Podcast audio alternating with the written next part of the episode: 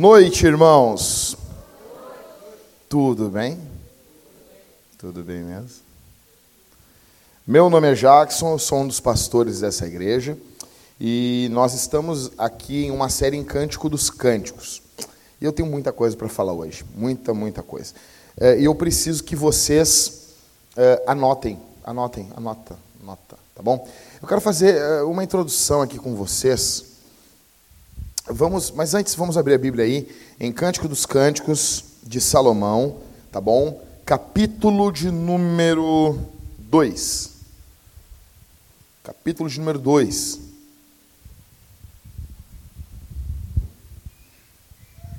O verso de número 8 até o verso 17. Você não vai fechar a Bíblia, vai ficar com ela aberta aí, tá bom? Bora lá? Vamos ler? Segundo cântico, a esposa começa, né? É que mais fala, a mulher fala bastante, ela está falando muito aqui, né? Mas é uma benção. Ouço a voz do meu amado, eis que ele vem, saltando sobre os montes, pulando sobre as colinas. Eu tive uma ideia de fazer um hino com essa, letra aqui. Eu acho que seria um hino legal, né? Tive uma ideia. O meu amado é semelhante ao gamo, ao filho da gazela. Eis que ele está de trás de nossa parede, olhando pelas janelas espreitando pelas grades. O meu amado fala e me diz. Agora o esposo começa a falar. Levante-se, minha querida, minha linda, e venha comigo. Porque eis que passou o inverno, a chuva cessou e se foi. Aparecem as flores na terra, chegou o tempo de cantarem as aves, e já se ouve a voz da rolinha em nossa terra. A figueira começou a dar seus figos, e as vinhas em flor exalam seu aroma. Levante-se, minha querida, minha linda, e venha comigo. Minha pombinha, escondida nas fendas dos penhascos, no esconderijo das rochas escarpadas, mostre-me o seu rosto, deixe-me ouvir a sua voz, porque a sua voz é doce e o seu rosto é lindo. Agora a esposa, peguem as raposas, as rapozinhas, que devastam os vinhedos, porque as nossas vinhas estão em flor. O meu amado é meu e eu sou dele. Ele apacenta o seu rebanho entre os lírios. Antes que rompa o dia e fujam as sombras, volte, meu amado. Venha correndo como o gamo ou o filho das gazelas sobre os montes de Béter. Senhor, dê-me tua graça para pregar o teu evangelho aqui. Que os prazeres é, da vida de casado, do sexo, da intimidade sejam exaltados aqui mas não somente isso, que o Senhor salve, transforme, cure, repreenda demônios pelo poder da tua palavra. No nome de Jesus. Amém. Bom, eu quero fazer um, um, uma. Um, preciso fazer aqui uma dinâmica com vocês. Eu me sinto um bobo fazendo isso, mas eu preciso fazer uma dinâmica. Então vamos lá. Eu preciso alguém primeiro, alguém que seja bom de cálculo. Pode ser até operando uma calculadora. Pode ser? Quem é bom de cálculo? Ah? O Leandro? Coitado do Leandro. Tu é bom de cálculo, Leandro. É, tem que ser, né? Pô, tá louco. O arquiteto, pô. Pode vir aqui. Fica aqui, por favor, Leandro, olhando para lá. Então, assim, eu preciso de uma outra pessoa só para fazer uma representação aqui, parado. Um outro rapaz aqui. Ele e É isso aí. Pô, o tenente falou, né? Oh, acho que acabou, né? Acabou. E... Então aí, Leonardo, fica olhando para lá, por favor. O Leonardo não vai fazer nada e o Leandro vai fazer alguma coisa aqui. Uh, então assim, ó, vamos fazer uma dinâmica. Gente, é o seguinte, essas duas pessoas, elas representam aqui, uh, bem fácil de entender. Um cara chega e diz assim, eu te dou um milhão de reais ou um centavo que vai dobrando de valor durante um mês. Aí o Elionai disse, Tu tem 10, tu tem 10, 10 segundos para decidir. O que, que tu quer? Um milhão de reais ou um centavo por dia, que vai dobrando de valor todos os dias durante um mês. Aí o Elioenite disse, mas eu quero, eu quero um milhão. Um milhão na palma da minha mão. Não teve graça, porque nenhum de vocês viu uma novela na década de 90. São muito jovens, cara. Minhas piadas são antigas. Mas vamos lá. Então, Elioenai tem um milhão, tá? E tu vai vendo a calculadora, tá calculadora aí? Então tá, vai somando. Vamos lá. Dia 1, um, quanto que o Leonai tem? Dia 1, um, quanto que o Leonai tem? Quanto que o Leandro tem? Um centavo. Dia 2. Oh, gente, eu preciso que vocês cooperem comigo. Dia 2. Dia 3. Dia 4. Dia 5. Dia 6. Que número eu falei agora? Dia 6? Agora é o 7? Obrigado. Dia 7? É isso? 8. Ó, já, já passou de um real, então um real e 1,28, tá. Dia 9.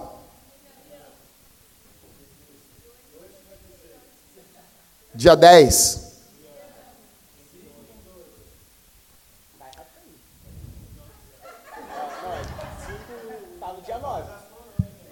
Dia 10, foi dia 10 agora, né ou não? Dia 10. Você notou que as pessoas foram diminuindo? Aí as pessoas ficam olhando assim, glória a Deus. Amém. Dia 10, 1 milhão. Dia 11.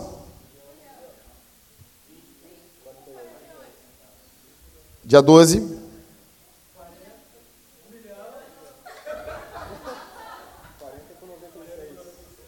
Dia 13.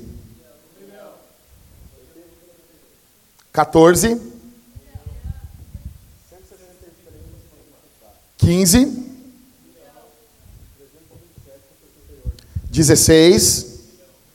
Bora lá, gente. Esse você sabe. Quanto?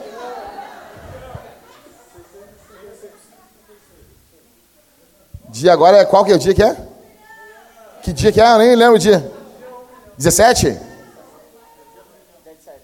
É 17? Dia 17? Dia 18.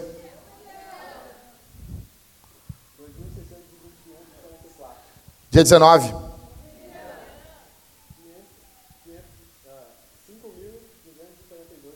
Dia 20. Dia 21. É 22 agora, né?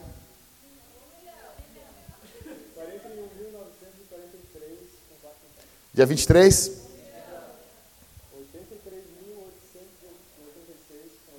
Dia 24.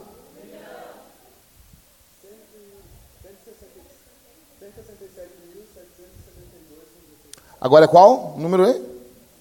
25.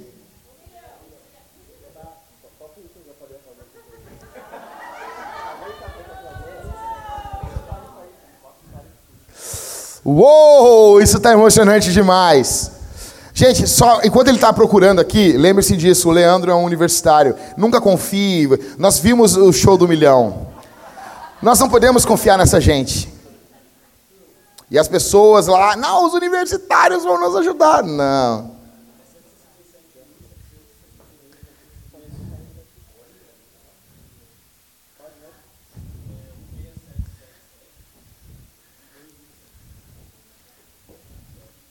Bora? Então a gente está em qual dia agora? De manhã foi tudo direitinho. De noite é sempre uma bagunça, cara. É muito, muito jovem, gente dinâmica. Tchau, gente. Nós somos despedidos. Tá, que dia a gente está agora? 26. Tá, 26, 1 milhão.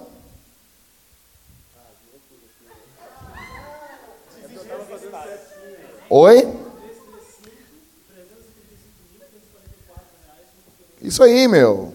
Pegou? 27. Deixa ele fazendo a conta agora. Tá. Fica parado aí, fica parado aí. Fica parado aí. Fica parado. Consegue? Por favor, vamos lá. Dia 27 agora? Um milhão. E aqui quanto?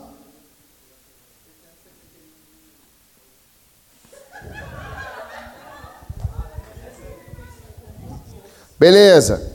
Dia 28.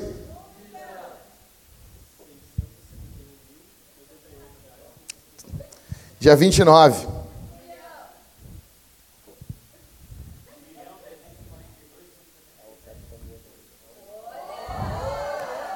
Que isso, hein? A vida não é mole, hein? Dia, é dia 29 agora, né? 30? Ah, fizeram tudo errado, meu. Bom, dia, dia 30. Ó.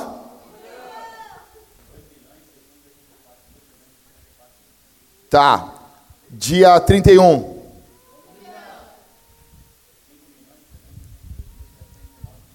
Ó, faltou um dia, tá? Porque essa conta dá 10 vezes mais.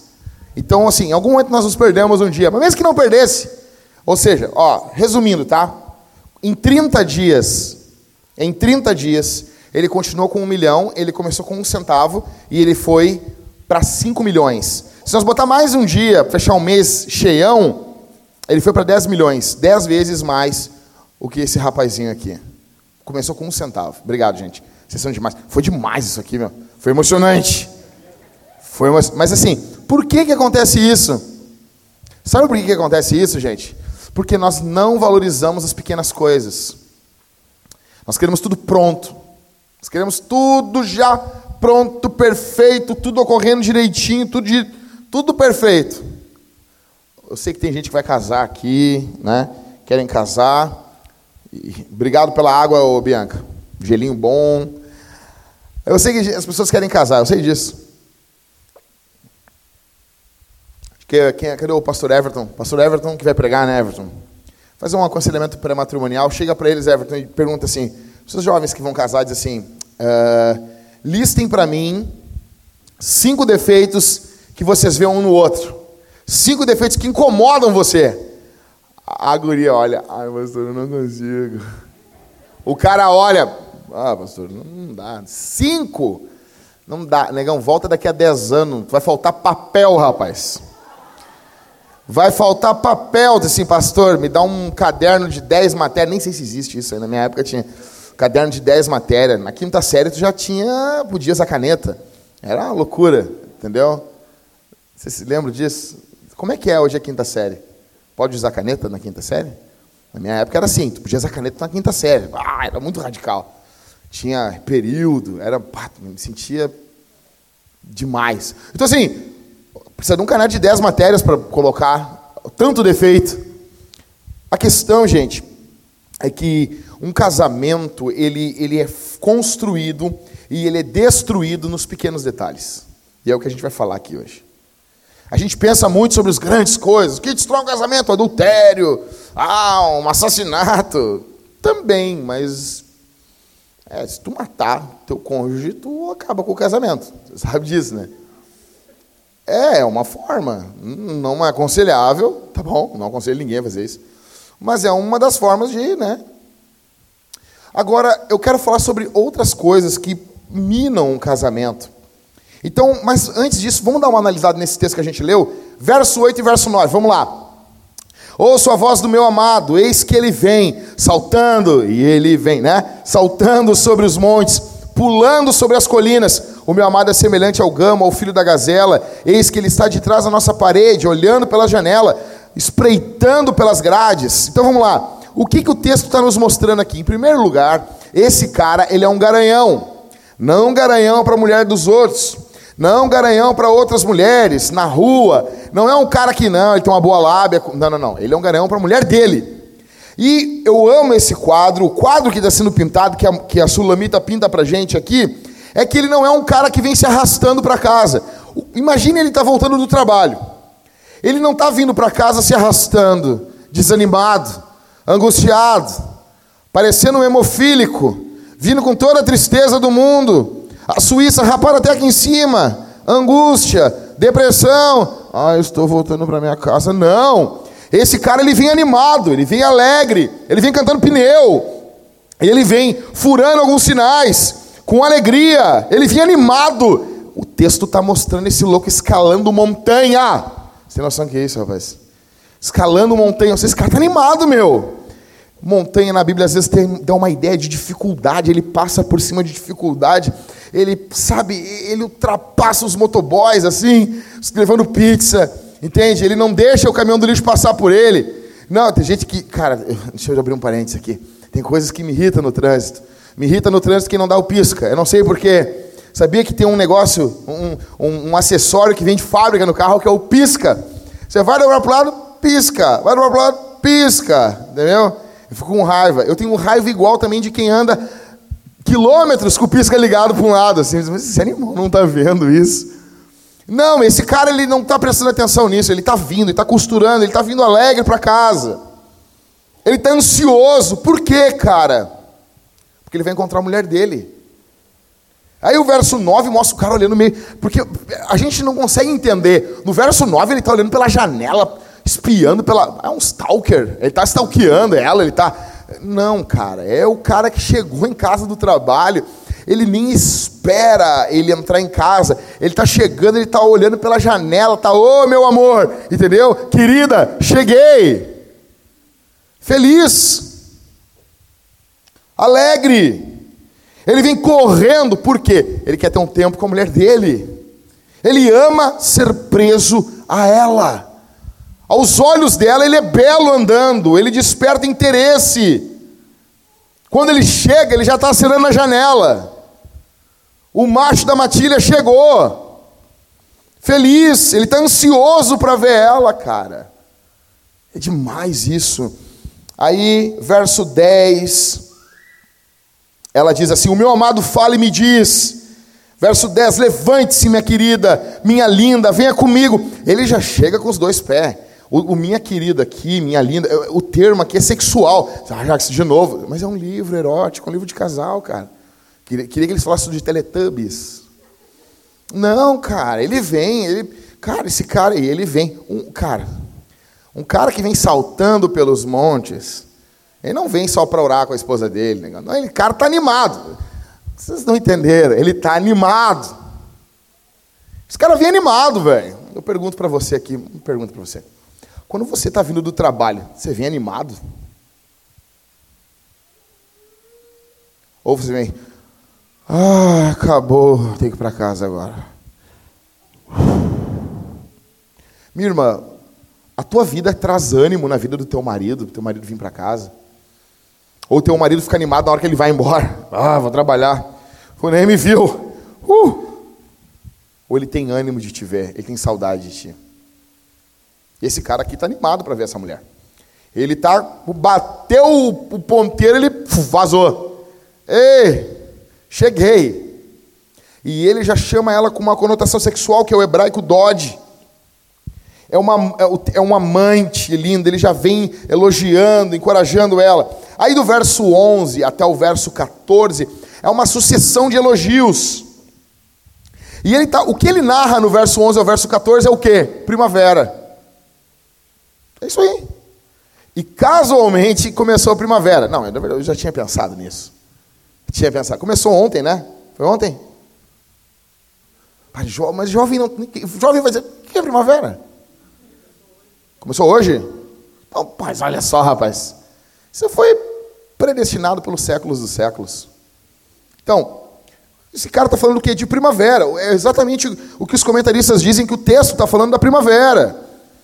Então, olha só, verso 11: Porque passou o inverno, a chuva cessou, se foi, aparecem flores na terra, chegou o tempo de cantarem as aves, já se ouve a voz da rolinha em nossa terra, a figueira começou a dar os seus figos, as vinhas estão em flor. Primavera. O que, que ele está dizendo para ela? Resumindo, ele está dizendo assim: meu amor, é primavera, é tempo de amar, é tempo de se desnudar.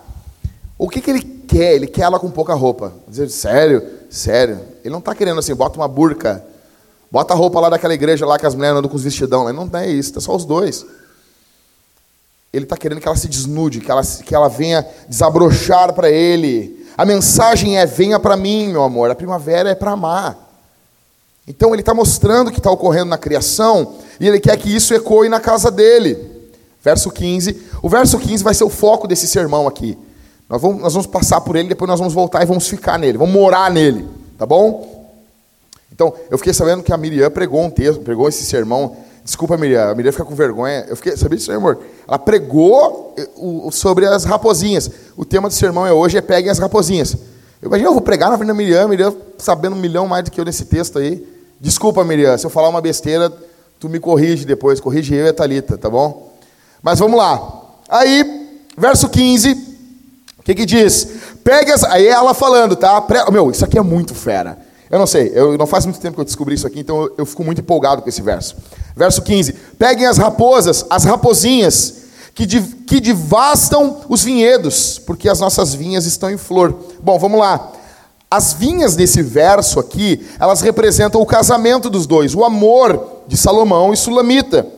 E esse amor está florescendo junto com a primavera. Tudo está perfeito, está tudo lindo. Está tudo supimpa. Tudo. Chupimpa, bonitão. Chuchu beleza. Tá demais. Exceto por raposinhas. O que, são raposinhas? Não, vai, você for pesquisar, vai ter gente que vai dizer, ah, é uma planta. Não é planta porcaria nenhuma. Eu amo quando as pessoas ficam falando, as pessoas, ah, o que é o camelo da Bíblia? Camelo não é camelo. É, quando começa a falar que não é as coisas, camelo é uma corda muito grossa. Não, cara! E passar pelo buraco da agulha, também não é buraco da agulha, é uma rocha. O buraco da agulha não é buraco da agulha, o camelo não é camelo, raposinha não é raposinha. Ah, não. Raposinha são raposinhas. Filhas são filhotinhos de raposa, 15 centímetros de altura. Bichinho, bonitinho, fofinho, parecendo os cachorros do Arthur lá, mas só que pequeno, não parecendo aqueles satanás lá, louco lá, atrás daquelas bolas lá. Não. Imagina aquela carinha, focinho compridinho, todo mimosinho, brincando, sabe? sabe? Eu brincando assim, coisa mais queridinha. 15 centímetros de altura, fofinho, bolinha de pelo, sabe? Mozilla Firefox. Sabe? Que coisa mais linda isso. E daí ela fala assim: peguem as raposinhas, pega. Aparentemente, essas raposinhas inofensivas, elas são perigosíssimas para vinhas. Porque elas cavam buracos, elas fazem passagens por baixo da terra que vai afrouxando o solo ao redor da videira. E isso impede a videira de se desenvolver. As raposinhas nessa passagem, o que elas estão simbolizando? Se a vinha é o amor dos dois, as raposinhas é tudo aquilo que é inofensivo num primeiro olhar, mas que causam problemas, pequenos problemas, que vão roendo a raiz do amor. A sulamita está vendo que está tudo bom, mas ela nota que o amor dos dois possui algumas raposinhas. E ela pede a Salomão e a outras pessoas, porque ela pede no plural aqui, que ajude a pegar as raposinhas, a pegar tudo aquilo que ameaça o seu amor, pegar todos os pequenos problemas que atrapalham o amor. Nós vamos voltar para esse verso depois. Acompanha comigo ainda do verso 16 e 17. O meu amado é meu e eu sou dele. Ele apacenta o seu rebanho entre os lírios. Antes que rompa o dia e fujam as sombras, volte, meu amado, venha correndo como o gamo ou filho das gazelas sobre os montes de Béter. Vamos lá, verso 16 comigo, acompanha aí comigo, não feche a Bíblia. O que, que fica claro aqui para nós? O verso 16 é a essência. Não, vocês vão prestar atenção, eu vou ter que falar de novo. O verso 16 é a essência do casamento bíblico. É a essência do casamento cristão. O casamento bíblico é dar a si mesmo, doar a si mesmo, uma autodoação. Por quê? Porque Deus é doador e o casamento é a união de dois doadores. Só que onde começa essa doação? Quem é o primeiro a doar no verso 16? Oi? O homem. O homem é o primeiro doador, não é a mulher. Na cultura, a mulher é a que se entrega, é a que sofre, é a que chora. Não, não, não. Aqui não. No povo de Deus é diferente. No povo de Deus, o homem é o primeiro doador. O homem doa a si mesmo. O homem se entrega. O homem fala pela primeira vez eu te amo dentro do casamento, dentro do namoro, do noivado. A mulher, ela não é uma propriedade do homem. Ah, mas 1 Coríntios capítulo 7 diz que o corpo da mulher é do homem. Diz mesmo. Mas esse mesmo texto diz que o corpo do homem é da mulher. É uma doação mútua. Mas essa doação ela surge com o cabeça, que é o homem. Escute isso. O primeiro caso de estupro marital, o que é estupro marital? É estupro que ocorre dentro do casamento. Sabia que isso ocorre muitas e muitas vezes? Mulher é casada, ela não quer ter uma relação sexual, o cara vai e a estupra. E ele acha que ele tem esse direito porque ele é marido dela.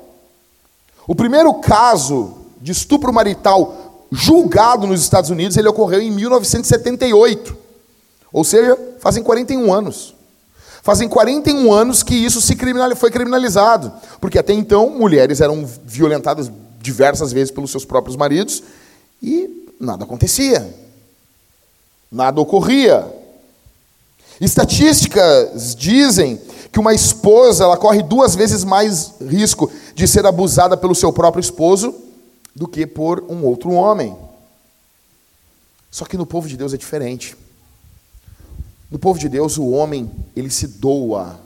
Ele não está olhando a mulher como algo a ser usado. Não que ele não tenha uh, prazer sexual, tesão, como você quiser colocar o nome.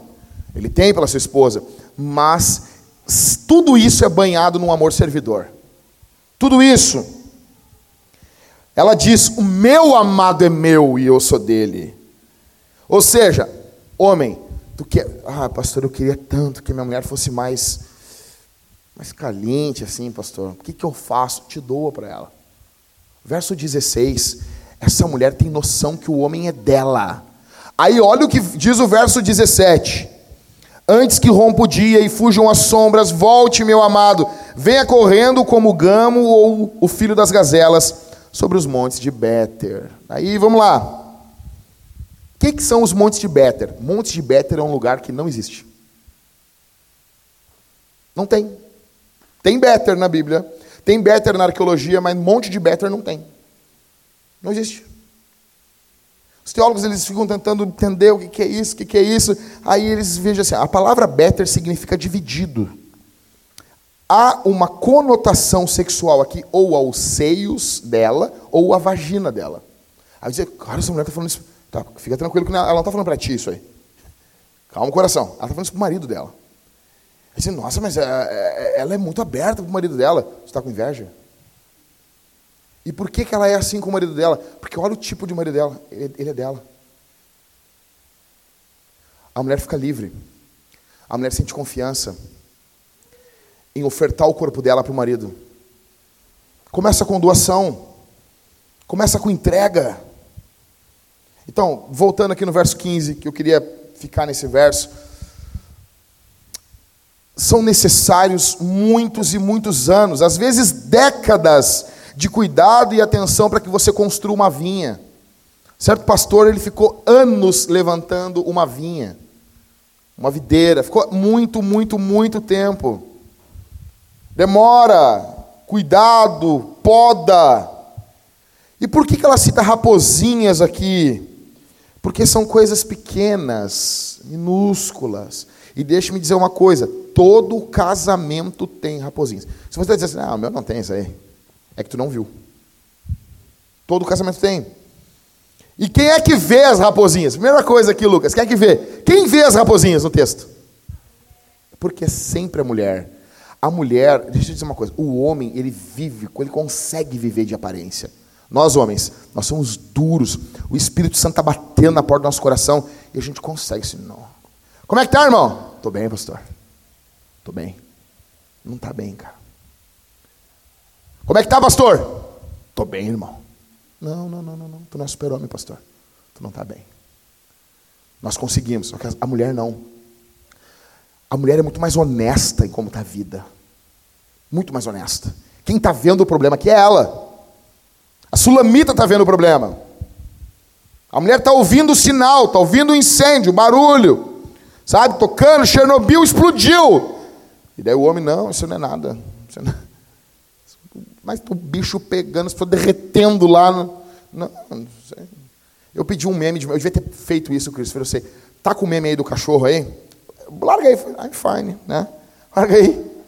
Bota aí. Cara, esse meme é demais. Esse meme são, é o homem.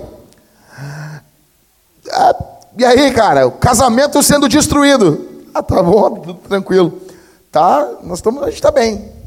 Estamos, estamos resolvendo, pastor, fica tranquilo. Não, nem é tão sim, nem é tão sério. Tomando um café ali. Por que, que eu estou rindo disso? Porque eu me identifico com isso, pomba. Que isso aqui é a vida é nossa. o homem é assim. A gente é assim, cara. Obrigado.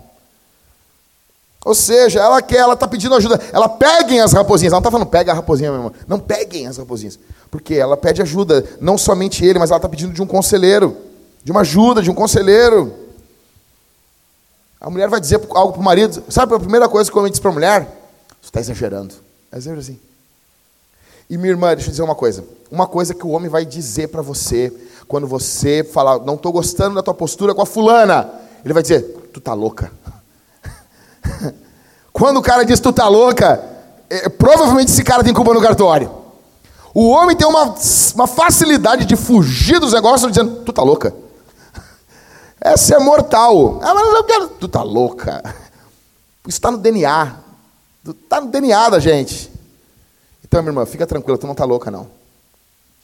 E tu não está exagerando, não. Nós queremos cuidar de você. Deixa eu dizer uma coisa. O líder de GC aqui da igreja, eles são os.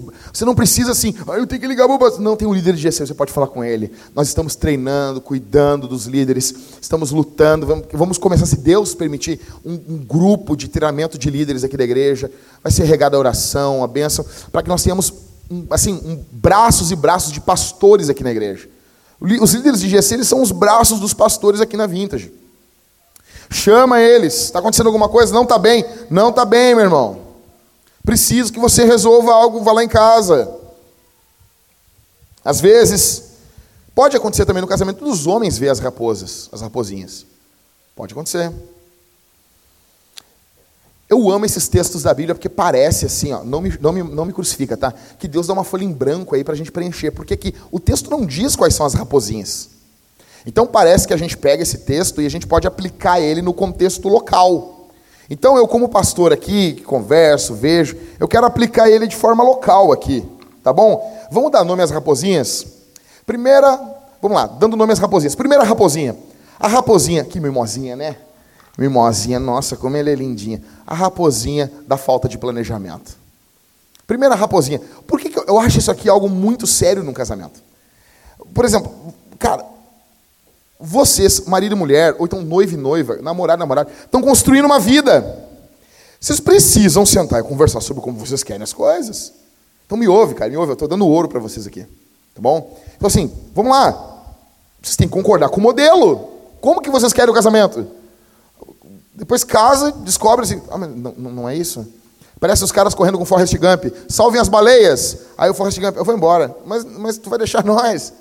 Assim, então, qual é a prioridade no casamento? Em primeiro lugar, dentro aqui da, da, do planejamento, é amadurecer como cristão. O teu pr primeiro foco dentro de um casamento é amadurecer, se tornar um cristão maduro, que lê a Bíblia, que ora, que anda com Deus. É ser um cristão, cara. Segundo foco é ser um bom cônjuge. Amar tua esposa, amar o teu marido. E não pensar, ah, mas é tão. Não, isso dá trabalho. Isso dá muito trabalho. Imagina amar uma pecadora o resto da vida. Uma, né? Duas é fácil, é barbada, né? Três, quatro, isso é barbada. Isso aí todo mundo está fazendo na cultura. Uma, a mesma, mesma pecadora. Olhar aquela mesma carantonha todo dia e amar, eu te amo, tu é pecadora. Ou então aquele mesmo chulezento do teu marido lá, com frieira, com encravados, eu te amo, meu. A vida toda, 50 anos. É complicado. Dá trabalho. Terceiro, então, primeiro é ser um cristão. Segundo, ser um, bom cônjuge. Terceiro, ser um bom pai, uma boa mãe. Em quarto, ah, cuidar da sua vida profissional, para que isso ecoe dentro do casamento. Então, você precisa concordar, cara, conversar. Como que vai ser o seu casamento? Primeiro, dentro ainda desse planejamento, vai ser um lar aberto ou um lar fechado? Então, assim, lar aberto, o cara chega do serviço. A tua casa, tu chega no serviço, tem uns caras fumando maconha no teu quarto. Os caras ouvindo pagode, tocando um pagode. Aí tu entra assim, tem um, um, um churrascada, é um lar extremamente aberto. Não conhece ninguém, é uma loucura. Não, esse é o Jorginho, o filho da, da, da, da Valde Cleidson lá, é muito querida, ela veio aí visitar nós aí. Tá, ela vai ficar 15 dias com a gente, porque não conseguiu, ela perdeu o voo. Imagina isso. Todo mundo entra na casa do cara. Todo mundo entra. É uma sapucaí, uma loucura. Todo mundo entra, um lar extremamente aberto. Ou então um lar super fechado. Casa do Halisson. Halisson, posso te visitar? Fazer uma entrevista antes. Passei na entrevista, Halisson. Passou. Agendei a tua visita para daqui a 15 dias. Imagina isso. Loucura. Extremamente fechado, muros altos. Sabe? Vidro em cima do muro. Pobre, né? Botou, botou vidro no muro, é pobre. Pobre. Botou vidro, o ladrão olha. Não, não vou entrar aí dentro. O ladrão olha o negócio. Não, você é O ladrão joga um dinheiro aí. Pega aí, meu. Ou seja, como que vai ser a tua casa? Vai ser um lar aberto? Um lar fechado? Ou vai ser um meio termo? Como que vai ser?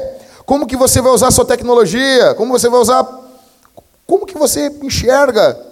Você vai ter que querer privacidade? Não. Vocês vão ter, tipo, aqueles Facebook junto. Nada contra, se tiver alguém aqui que você usa lá, o, o, o aqueles Facebook junto, né? Aquele Facebook de casal. Não, não tem nada contra isso aí. Né? Você usa lá o, o Julie Edson e a Marineide. Daí tu comenta um negócio, tem que botar que é o Julie Edson que escreveu. Julie Edson, Marineide. Ah, como ele tá lindo. Marineide, né? Por favor. Né? Parece que a mulher manda no cara. Não que eu pense isso. O cara tem que ter um Facebook com a mulher. Que, né? Mas tranquilo, beleza, você concordar isso antes. Isso tem que ser falado antes. Nós vamos ter um Facebook junto? Uma página? Mil curtirem e o nome do meu filho vai ser Jaspion. Ou seja, essas coisas têm que ser falado antes. Qual vai ser o nome do teu filho? Goku? Conversem antes. O casal, assim, gente, eu estou falando isso, parece bobagem, mas o casal deve organizar as suas coisas. Festas em família, como que vai ser as festas em família? Eu falo muito isso para casais. Deixa eu dizer uma coisa para vocês. Uh, muitos casais não se enxergam como um núcleo familiar até ter uma criança. E eu digo assim, cara, eu estou casado há 14 anos, ou seja, nós já tivemos 28 festas de final de ano. E em 28 festas de final de ano, teve duas que a gente não quis passar com ninguém. Teve um Natal e depois de três anos, um ano novo, ou um ano novo antes, não lembro. Eu sei que hum, minha mãe chegou, numa, quatro anos de casado mais ou menos, Lucas. Minha mãe chegou assim, ah, vocês vão passar onde o, o, o ano novo? Daí nós, com ninguém. Só nós. Cara, eu amo essas coisas, cara. É muito bom. E desde a minha mãe, minha família, mas por quê? Mas, mas por que isso? Ah, porque a gente é uma família. Diz que não. E, cara, foi fenomenal. A Thalita fez uns anos. Primeiro, primeiro, que eu não ia fazer um negócio desse se eu tivesse casado com uma mulher que não cozinha bem. Então, assim, cara, tudo que a Thalita fez de comida, ela usa pra mim, entendeu? Se foi o céu. E nós, a gente se arrumou, ficamos na beca, na estica, para ficar dentro de casa, nós dois. E ficou demais, fé. Foi demais, cara. Aí passou uns três anos, foi o Natal. Vamos passar o Natal só nós? Vamos. A gente não faz isso todo ano, foram 28 festas de final de ano, 14 anos, nós fizemos isso duas vezes. Só que deixa eu dizer uma coisa: isso tem que ocorrer na tua vida um momento. Não precisa ser sempre. Você não vai fazer isso toda vez. Pode passar com o vovô e com a vovó, é bom. É legal. Não fica contrariando, cara. Mas de vez em quando, não vai passar só nós. Tem que ter assunto. Eu faço assim, não, tem que, eu tenho que ter assunto com a minha mulher. Senão tem algo errado. Eu tenho que ter papo com a minha mulher. Eu tenho que ficar. Não, vamos fazer. Não vamos chamar ninguém hoje. É só nós. Nós temos que ter assunto. Não precisa ser sempre. E eu quero dizer para vocês: casou, faz isso, cara, no terceiro, no segundo ano. Faz numa das festas. Vai ter duas festas de final de ano. Numa das festas, assim, hum, nós vamos passar só nós. Faz isso. Vocês já são uma família. Mas isso tem que ser conversado antes. Sobre a questão das famílias, a questão das festas. O casal deve organizar como lidar a família. Deve organizar as finanças. Afinal, uh, é dinheiro é nosso ou é, ou é o meu dinheiro e o teu dinheiro? Casais perdedores pensam assim, entendeu? É que nem eu estava vindo aqui na, na, na, Bento e vi um cara com um Clio rebaixado. Parecia uma tartaruga, andando assim, do Mario, Mario Kart. Eu olhei para a Thalita e disse assim, Thalita, deixa eu dizer, não, nada contra o Clio. Clio é um carro fenomenal, econômico, é tranquilo. Tem as peças de plástico ali, é legal. É, mas ele é um carro legal, falando sério, falando sério mesmo, ele é um carro fenomenal. É um carro tranquilo. Só que assim, rebaixar um Clio na cabeça do cara, o cara é o Toreto, entendeu? Eu olho ele, ele, ele tá com uma corona na mão, assim, ele é o Toreto. Só que assim, é a mesma coisa. Casal que divide, o, o, cada um tem o seu dinheiro, é que nem tem um Clio rebaixado. Ou seja, coisa de perdedor. Você está inventando moda. Não inventa moda. Para de balaca. Aqui, ela tem o dinheiro dela, eu tenho o meu. Não existe isso. Não existe. O dinheiro é dos dois. Mas isso tem que ser falado antes. Antes. Ou seja, planejamento. Por quê? Porque senão dá problema. Dá problema. Quando. Vamos lá. Estão casados? Quais são as prioridades? O Enzo vai ter uma peça no dia do GC. Daí tem uma peça de teatro, vamos no GC ou vamos na, ou vamos na peça de teatro do Enzo lá do colégio? Porque eh, o que está em jogo aqui? Eu vou crescer em Cristo ou o Enzo é o centro do casamento? O problema, olha para mim aqui, o problema é que nós pensamos crescer em Cristo e nós não ligamos isso a culto e a grupos caseiros. Nós não ligamos isso. Nós temos culto, grupo de conexão ou grupo caseiro é uma coisa, crescer em Cristo é outra. A gente não está junto. Então, aí quando surge, ah, tem uma peça do Enzo, bem no dia do negócio, nós temos tem um jantar de membros final do ano da igreja, comunhão. E isso soa mais importante. Por quê? Porque o Enzo é mais importante. E daí quando o Enzo cresce e vai embora, acaba o casamento, porque o ninho ficou vazio. Mas essas coisas têm que ser planejadas antes, tem que ser falada antes. Deixa eu dizer uma coisa, Thalita e eu, nós estávamos conversando ontem, antes de, dela vir para o Vambora, e eu disse, e a gente colocando muita coisa em dia no nosso casamento.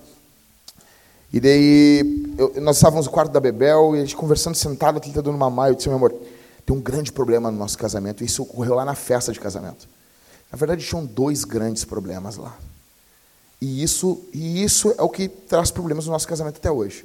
E a Thalita assim, quais dois grandes problemas? Eu disse, tu e eu. Dois pecadores. Porque assim, normalmente as festas tem tudo certo. Ah, não, tem um erro na festa. Não, não tem comida, cara. Tem gente legal, tá tudo tranquilo. Quais são os dois grandes problemas na festa de casamento? O noivo e a noiva. São dois pecadores, juntou dois pecadores, não deu problema. Ou seja, vai ter raposinhas. Todos os casamentos vai ter raposinhas. Vocês precisam planejar, vocês precisam de Jesus, de Bíblia. Vocês precisam conhecer o Senhor. Uma coisa que tem que planejar aqui, cara, o papel da mulher. Por exemplo, quando tu casa com a mulher, a mulher, não, porque eu te amo, não sei o quê. Quando vê a mulher, não, feminista. E aí? Tu acorda assim na, na, na noite núpcias, tu olha, tem um sovaco azul do teu lado. Aí tu, me ferrei? Dá para anular? Mas eu estava bêbado, pastor. Mas imagina. Imagina se tu acordar assim, ela tá vendo Felipe Neto. Que droga, acabou? Daí ela fala, dá mais um momento, tu viu o Felipe Neto? Aí ela, a gente nunca falou sobre isso? Vocês entendem que tem que ter diálogo? Planejamento? Primeira raposinha, isso aqui é muito sério, tem que ter planejamento. Cara, deixa eu dizer uma coisa aqui para vocês. Eu não, eu, não, eu não, sou o bonzão. Cara, na verdade, eu, é capaz de eu ser bem pior do que você. Só que tem uma coisa, cara, a gente conversa muito lá em casa, e, cara, a gente conversa até desgastar, senão a gente fica se, se olhando assim. A gente não aguenta mais assim. Daí a gente fala, por que a gente está discutindo, mano? Ah, não sei. Ah, vamos. Estamos bem, né? Estamos bem. Mas tem uma coisa, cara, eu, a minha esposa e eu, a gente concorda em muita coisa, cara. Em muita coisa. A, a vintage é um caso. Nós não teríamos plantado a vintage se a gente não concordasse. Então eu vejo os maridos com seus sonhos profissionais. Cara, tua mulher tem que concordar contigo, cara. Tua mulher tem que ser ponta firme contigo. Então, assim, cara, eu tenho que falar 40 raposinhas. E eu falei só uma. Só que as outras agora é tudo bem rapidinho, tá? É só essa que para mim é muito importante. Então as outras são bem rapidinhas. Agora só, ó. Segunda raposinha, crítica. Crítica. Resumindo, exagero. Uma coisa que acabou na tua vida, acabou hoje na tua vida, acabou hoje. A palavra sempre. Tu sempre faz isso. Isso não tem mais nada. Não tem, isso acabou, acabou. Se a tua mulher falar, ah, tu sempre faz, tu nunca me entende. Não, mentira. Tu sempre faz essas coisas erradas. Não, acabou isso aqui. Falei para minha esposa, não amor, nós temos que parar de usar a palavra sempre e nunca. Isso é muito tempo. Nunca é muito tempo, né? Ah, nunca? Ah, tu nunca faz nada certo. Pô, mas nunca? Pô, eu sou um demônio, então. Pá, tá louco, vou ali me matar ali. Mandar uma carta para a igreja. Ou seja, é, só quer ofender, só quer acusar. Sabe? É satanazinho puro nessa vida aí. Então acabou. Ou, acusações pessoais. Você é um idiota, você é um fracasso. Tá? Então a raposinha da crítica. A raposinha do desprezo. Terceiro, escárnio, zombaria, suspiro. Eu vou falar um negócio para os homens aqui. Ó. Não aceita. Para os homens isso aqui. Não aceita a mulher revirar o olho para ti. Não aceita. Não aceita. Se tu aceitar, tu é um banana. Tu é um, tu é um eu não vou falar o que eu estou pensando aqui, mas tu é um bobalhão, como diz o, o Caio, tu é um bananão. Não aceita isso, cara. Ah, revirou o olho. Negão, liga para os pastores, liga para o líder de GC. Está revirando o olho aqui, pastor. Vem cá. Não, sério, isso é sério. Isso é falta de respeito com o homem. Minha irmã, se tu quer revirar o olho, não casa. Não casa. Negão, isso é seríssimo. Isso é seríssimo. Isso é... Outra coisa, tá namorando, revirou o olho para o pai e para a mãe, vai revirar para ti? Revirou o olho para o pai e para a mãe, vai revirar para ti. Fala mal do pai e da mãe pelas costas, vai falar de ti. Desprezo, revirar, ficar assim. Como assim, cara? Não, não, não, não, não. Negão, negão suspirou. Não, é DR, meu. Homem que é homem. Então, assim, o homem se doa pela mulher, se mata, se ferra. Mas o homem não pode admitir suspiro e revirada de olho. Tá, mas o que eu vou fazer, pastor? Eu vou me dar um tapa no ouvido? Não. Tu é louco, chupeta de baleia? Tu vai chamar os pastores. Vai chamar os pastores. Abre o peito. Nós não vamos isso, é seríssimo. Tá? Então, assim, suspirada, revirada de olho, apelido negativo, né, nojinho, sabe? O cara vai dar um beijo no, no, na boca da mulher na frente de todo mundo, ela tá braba, ela vira o rosto. Mas tá louco, rapaz. Toma vergonha na tua cara, rapaz. Vira homem. Postura defensiva. Fica se justificando. Fica, sabe, com base no erro. Ah, fulano fez isso. Ah, mas eu fiz isso por causa daquilo. Não, não, não. Não, não, não. Não, não faz isso. Tá, meu irmão? Isso é uma raposinha. Transferência de culpa. Falta de perdão. Não apenas dar perdão, mas receber também. Isso é uma raposinha. Sexto, história de dor. Ou seja, a pessoa que veio de um contexto de muito sofrimento, isso pode se tornar uma raposinha, tem que ser morto isso. Mulheres que foram molestadas, estupradas, homens que foram molestados, isso tem que ser jogado a limpo, isso tem que ser destruído pelo poder do evangelho. Sétimo, segredos, traições, passado. Peraí, cara, tem que abrir o peito. Ah, já dizendo aqui, você não vai, que nem aconteceu um caso, um, um jogador de futebol aqui em Porto Alegre, ele não está mais morando aqui, mas ele se converteu e ele chegou, a mulher não tinha se convertido, ele chegou em casa chorando, eu só vou contar uma coisa, e ele contou todos os detalhes que ele fazia com as mulheres. A mulher não teve condições, ela largou ele. Como que você confessa um pecado passado seu? Você não conta detalhes, mas você confessa ele. Por exemplo, um amigo meu, ele em prostíbulos. E ele me contou, Jack, quando eu confessei para minha mulher, eu não cheguei. Ah, eu ia no prostíbulo, pegava a mulher e eu fazia assim, eu fazia daquele jeito. Não, não. E, na verdade, eles nem eram casados quando ele fazia isso. Só que ele pegou, ele abriu o peito. Olha, eu ia em prostíbulo. Você entende? Você entende o teor da confissão? Você não conta detalhe. Você não vai massacrar a pessoa, mas você é honesto. Então, o segredo é uma raposinha, porque a pessoa vai ficar sabendo. Isso vai destruir, ela vai ficar sabendo de uma forma terrível. Não guarde segredo. Apelidos desdenhosos. Geralmente, esses apelidos são ligados com animais com mais de 500 quilos. Seu cavalo, sua anta, sua vaca, seu porco. Isso causa frustração, gente.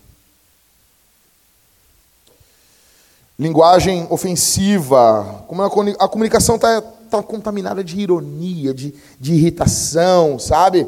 Assim, eu te avisei. Acabou isso aí, cara. Eu não avisei, eu não avisei, eu não avisei. Mulher faz muito isso, cara. Isso morreu hoje. Isso morreu hoje. Você imagina isso, minha irmã? Tu nunca mais vai falar, eu te avisei. Ah, não, pastor. Não vai. Não vai. Você nunca aprende. Bem, bom, bem feito. Pô, bem feito parece petista. Nego torcendo que dê errado as coisas. Mas tu não precisa concordar, negão. Mas tu tá, nós estamos tudo no mesmo barco, dando tiro no, no, no casco, pá, pá, afundando. Bem feito. Com isso. Amizade sem os devidos limites. Por quê? Por quê? que o carinha tem uma melhor amiga, não é a mulher dele? Por que isso? Porque ele está insistindo em viver a vida de solteiro. E deixa eu dizer uma coisa. Eu preciso dizer uma coisa aqui. Eu, me, eu quero me confessar para vocês. Eu odeio. Eu odeio com todas as minhas forças. Eu tenho um nojo, um nojo, assim. Eu tenho vontade, assim, de cara. Ah, chega me dar um negócio, assim. Com homem que, homem que é casado e quer viver vida de solteiro. Cara. Minha irmã, que, tá, que, que quer casar, que Deus, está lotado. Leandro, tu é muito trilhandro. Cadê o Thales? Tu é muito tri, Thales. Eu gosto de você, a gente anda junto, faz algumas coisas. Mas, negão, vocês vão, vocês vão, vocês vão se reunir na, na, véspera de um feriado e vocês vão virar a noite jogando play. Eu não vou estar junto com vocês. Isso, vocês vão viver isso e vocês vão parar de viver isso em algum momento. Não que eu não possa jogar um play, eu não, eu não quero humilhar vocês. Mas assim, ah, não quero, eu não quero humilhar vocês. Não quero. Mas tudo bem. A gente pode sentar, jogar, rir, brincar. Isso é uma coisa. Agora, eu sou um homem casado. Então, assim, o cara quer viver vida de solteiro. Aí, nesse meio, ele tem a amiguinha. Que um homem pode ter uma amiga, amiga dele, da esposa. Mas a melhor amiga, escuta, o melhor amigo de um homem ou amiga é a mulher. A mulher, ela está na frente do melhor amigo do homem. A melhor o melhor amigo da mulher, amigo, ela não tem uma amiga melhor que o marido dela. Então, é, essas amizades, elas precisam ter limite. Cuidado com amizade com o sexo oposto. Se seu marido, sua mulher não está gostando, acabou, acabou, acabou. Limite. Palavras desencorajadoras. Você nunca vai conseguir. Ih, isso aí não vai dar. A mulher indo tirar a carteira de motorista, cara. Mas, cara, encoraja a tua mulher, velho. Senão até demais, mulher. Tá louco, tu vai pegar esse carro que nem Velozes e Furiosos. Parecia aquela japonesinha louca lá, olhando com aquele carrinho rosa lá. Vai quebrar tudo. Vai matar pau. Coragem a tua mulher, meu. Nem que tu vá fazer o sinal da cruz, assim. Senhor, guarda os postes. Você... Encoraja a tua mulher. Tempo excessivo no celular, de ser outra raposinha. Cara... O cara o tempo todo, rapaz. O tempo todo no celular. A mulher o tempo todo no celular. E é isso, aquilo, aquilo, outro. Velho, falei, minha esposa, a Camila veio. Não, porque, pastor, vai ter o casamento agora da, da, da Angelice e do Marco. E a Thalita, o cara tá ali no grupo. Eu, não, não, acabou. Não tem grupo. Que grupo? Que grupo? Não, não, para, para, para. Tá muito grupo. Muito grupo. Não, não, não, não, não. não. E, cara, eu fiquei, não, Thalita, tá louco? Não, não, por quê? Tu é minha. Eu paguei, eu assinei o um negócio lá, cara. Paguei, paguei cento e poucos contos lá pelo, por aquele negócio. Isso, rapaz. Tô aqui. E eu, e eu, Lucas, eu só tenho uma. Os caras têm 30 aí, 40. Eu só tenho uma mulher, meu. Tem que cuidar bem. Eu falo para minha filha assim, ó, não tem outra mãe, hein? Cuida bem dessa aí. Aí a Camila, não, porque não, não vai ser muita coisa. Eu, tá bom, Camila, tá bom. Tá aqui. Mas se eu ver demais esses negócios, acabou. Mas esse, ah, Jackson, é, sim, eu, eu, é assim lá em casa, mas é os dois lados. Se a minha mulher falar assim, não amor, gasta demais, o máximo que eu vou dar uma resmungada, mas eu vou largar o celular. Tem que ser assim. O celular, tipo, come o tempo da gente que nem louco, velho. Décimo terceiro, silêncio punitivo. Essa aqui, rapaz. Sabe? A madame ou, ou, ou o querido ficou com, com, com, com cara de bunda. Tem um bico ainda. Discute, fica quieto, forçando o outro a pedir perdão. É sério, eu quando vejo os homens, não me toca. Como assim, cara? Como assim? Como assim? Mas que coisa, que coisa mais fresca isso. O cara fala para a mulher, não me toca. Que isso, Arnaldo? Luiz Antônio, parece novela mexicana. Após um deslize, um desentendimento, aí o cara, o cara fica, o cara fica cocôzinho. É isso? Sabe quando a criança fica cocô? Fica, tá cocô, meu. Sabe, a criança fica cocô, né? Então tu, tu olha a pessoa e diz assim, tá cocô, meu. Sabe, tô, tá emburrado assim. Que isso? Cara, não, não, não, grosseria. Você tem que morrer, cara. Morrer. Sabe por que tem que morrer isso aí? Porque no começo a gente não é grosseiro. E se você for grosseiro, tem que pedir perdão, cara. Joga limpo. Cita pelo nome. Fui um, fui um, fui um, ó, aqui, ó. Fui um idiota, fui um imbecil. Peço perdão, pede perdão. Isso é uma raposa, isso destrói. Isso destrói o casamento. Não é um adultério. Vocês estão notando que isso aqui são coisas pequenas. Você vive um, um, anos com uma pessoa que, que pratica o silêncio punitivo. Só que isso vai destruir no casamento. Indiferença. Fazer de conta que o outro não existe. É não se importar com os sentimentos do outro. Isso acaba afetando a autoestima do outro. Desmotiva. Ou seja, o cara liga o fone, o homem faz muito isso. Liga o fone, não quer ouvir o que a mulher está falando, liga a TV. Objetificação. Tratar o outro com desamor, como se fosse um objeto, e não como uma pessoa com quem você fez um compromisso para viver a vida toda. Preparado para o ataque. Essa aqui é para matar. O cara já, a mulher já ouve o cara assim, ó, com as pedras na mão, parecendo Davi esperando Golias. Ele vai abrir a brecha, eu vou entrar. Que isso, irmão? Abre o peito. Meu irmão, canta Imagine com a tua mulher. Imagine on the people. O cara, o cara, a mulher, tá, a mulher começa a falar, o cara assim, ó. O que é isso? É a fase do não não da criança?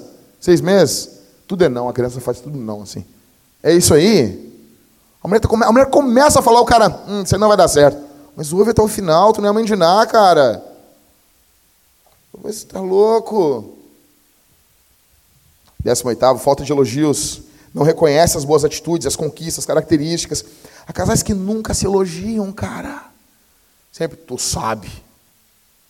Depois não adianta lá ficar querendo fazer contato pela Up Goper, se tu só falava idem. Vocês não pegaram a referência, cara? Pô. Quem chorou nesse filme aí, hein? Tem que ter um aconselhamento bíblico. ausência de romance. Cara, os caras não pegam na mão, meu. Quando, quando era namorado, mas tá louco, queria ficar se esfregando na guria, rapaz. Parecia uma sarna. Larga isso aí. Aí casa. Eu, eu não, mano, legal. Mão dada, beijinho demorado. Sabe? Falei para vocês do beijo do avivamento, rapaz. Olho no olho, sorri junto. Solidão. Solidão e socorre. Pessoas estão juntas, mas elas, cara, vivem como se elas estivessem sozinhas. Não há intimidade, não há companheirismo. 21, desentendimento no uso do dinheiro. Um gasta, outro quer poupar, outro quer fazer isso, outro quer viajar, outro quer. Sabe? Cada um sentem e conversem. Se não fazer. Cara, eu já vi casamentos serem destruídos por causa de dinheiro. Interferência da família. Ah, essa aqui é demais. Famílias inconvenientes que se metem na vida do casal, querem ditar como o casal tem que agir. Sabe? Ficou se metendo, falando, cara. Cara, eu já falei isso aqui, você está grávida. Ah, eu estou grávida. O problema é que grávida, grávida é que nem filho caçula. Ele acha que grávida acha que é o centro do universo. Então assim, ó, vamos resolver um negócio aqui. Todo mundo que está aqui foi uma gravidez que existiu. Eu falei para minha esposa assim, ela estava grávida, disse, amor, deixa eu explicar uma coisa. Tem 7 bilhões de pessoas no mundo. Foram 7 milhões, bilhões de gravidez. Foram 7 bilhões de sexos sendo feito. Ou seja, é bastante coisa. Então, eu vejo que às vezes as postagens na internet das grávidas é deixem as grávidas em paz. Mas, mas quem está preocupado contigo? Ah, porque fico se metendo. Por que não pode se meter? Falei para Talita, amor, as pessoas mais velhas, elas vão, elas vão se meter, não tem como. Nós vamos um dia ser essas pessoas. Nós vamos se meter. Essa guriazinha não faz as coisas certas. Nós vamos ser essas pessoas. Nós vamos levantar às seis da manhã para varrer, a, o, varrer a, a, frente de casa, cara. Esses dias era cedo da manhã, eu fui pegar a vassoura e disse, ah, não vou fazer isso, está muito cedo ainda. Não, levante, levante cinco da manhã, cara. Então, assim, Aí eu falei para Thalita, Thalita, olha só, elas vão se meter. Tá, tem um limite, né? Você vai dar ácido pro teu filho. Não. Mas assim, se tu tem um conselho normal, está dando um conselho, não está pegando teu filho, não está fazendo. Você dá um conselho. Cara, de 10 conselhos, sete vão ser uma porcaria. A mulher vai falar um negócio. Minha filha, tu sabia que tem que ficar 40 dias sem lavar o cabelo? Sabe o que, é que tu faz? Faz assim. Uhum. Uhum.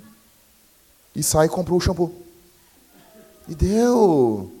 E deu. Mais de 10.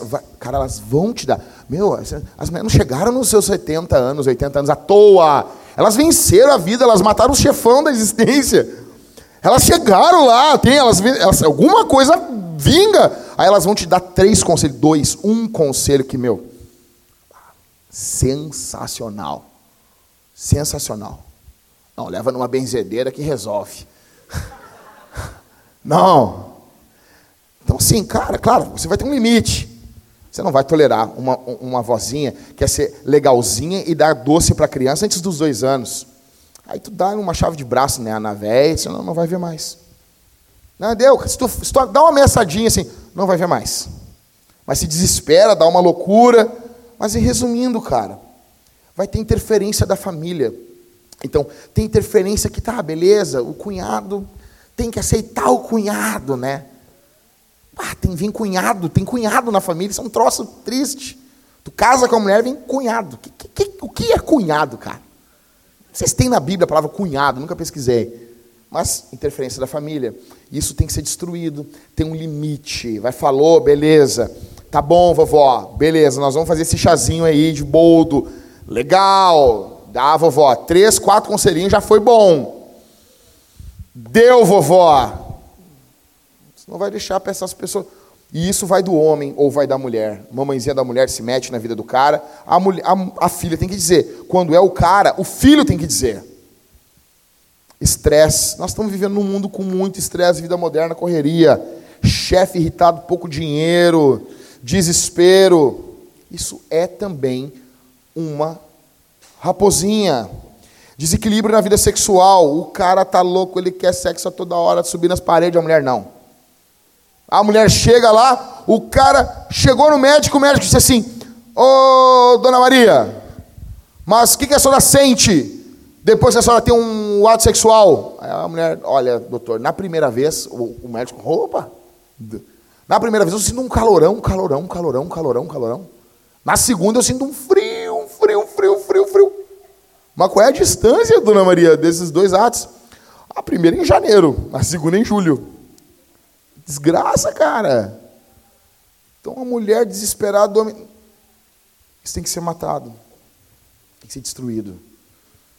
Mágoa. Guardar mágoa é beber um copo de veneno esperando que o outro morra. Isso é sério. Isso não é brincadeira. Você tem que destruir isso. Culpa imposta ser culpado do nosso casamento, esse fracasso. Fernando Augusto, você é o culpado disso. Sempre se porta como acusador, sempre foge da responsabilidade. Eu fiz isso, por que tu fez isso? É sempre a pessoa da resposta. Tentar adivinhar, essa aqui. Ciumento faz muito isso. Ciumento faz direto isso. Principalmente ciumento. Em vez de procurar entender os fatos, conversar, não, fica tentando adivinhar, imagina demais. Para de imaginar. Isso é uma, isso é uma raposinha que vai minando. Vai minando. Mulher muito possessiva, homem muito possessivo. Isso não aguenta, cara. É a felícia. O cara não aguenta. Pornografia. Não é um adultério consumado, mas isso é uma porta. Isso vai destruir o teu casamento. Você tem que vencer isso. Conflitos com parentes. Cara, negão, tu prestou dinheiro pro teu cunhado, tu te ferrou. Acabou? Acabou. Acabou. Eu já falei para vocês que para que serve o cunhado. Mas assim, dinheiro emprestado, crise com os pais.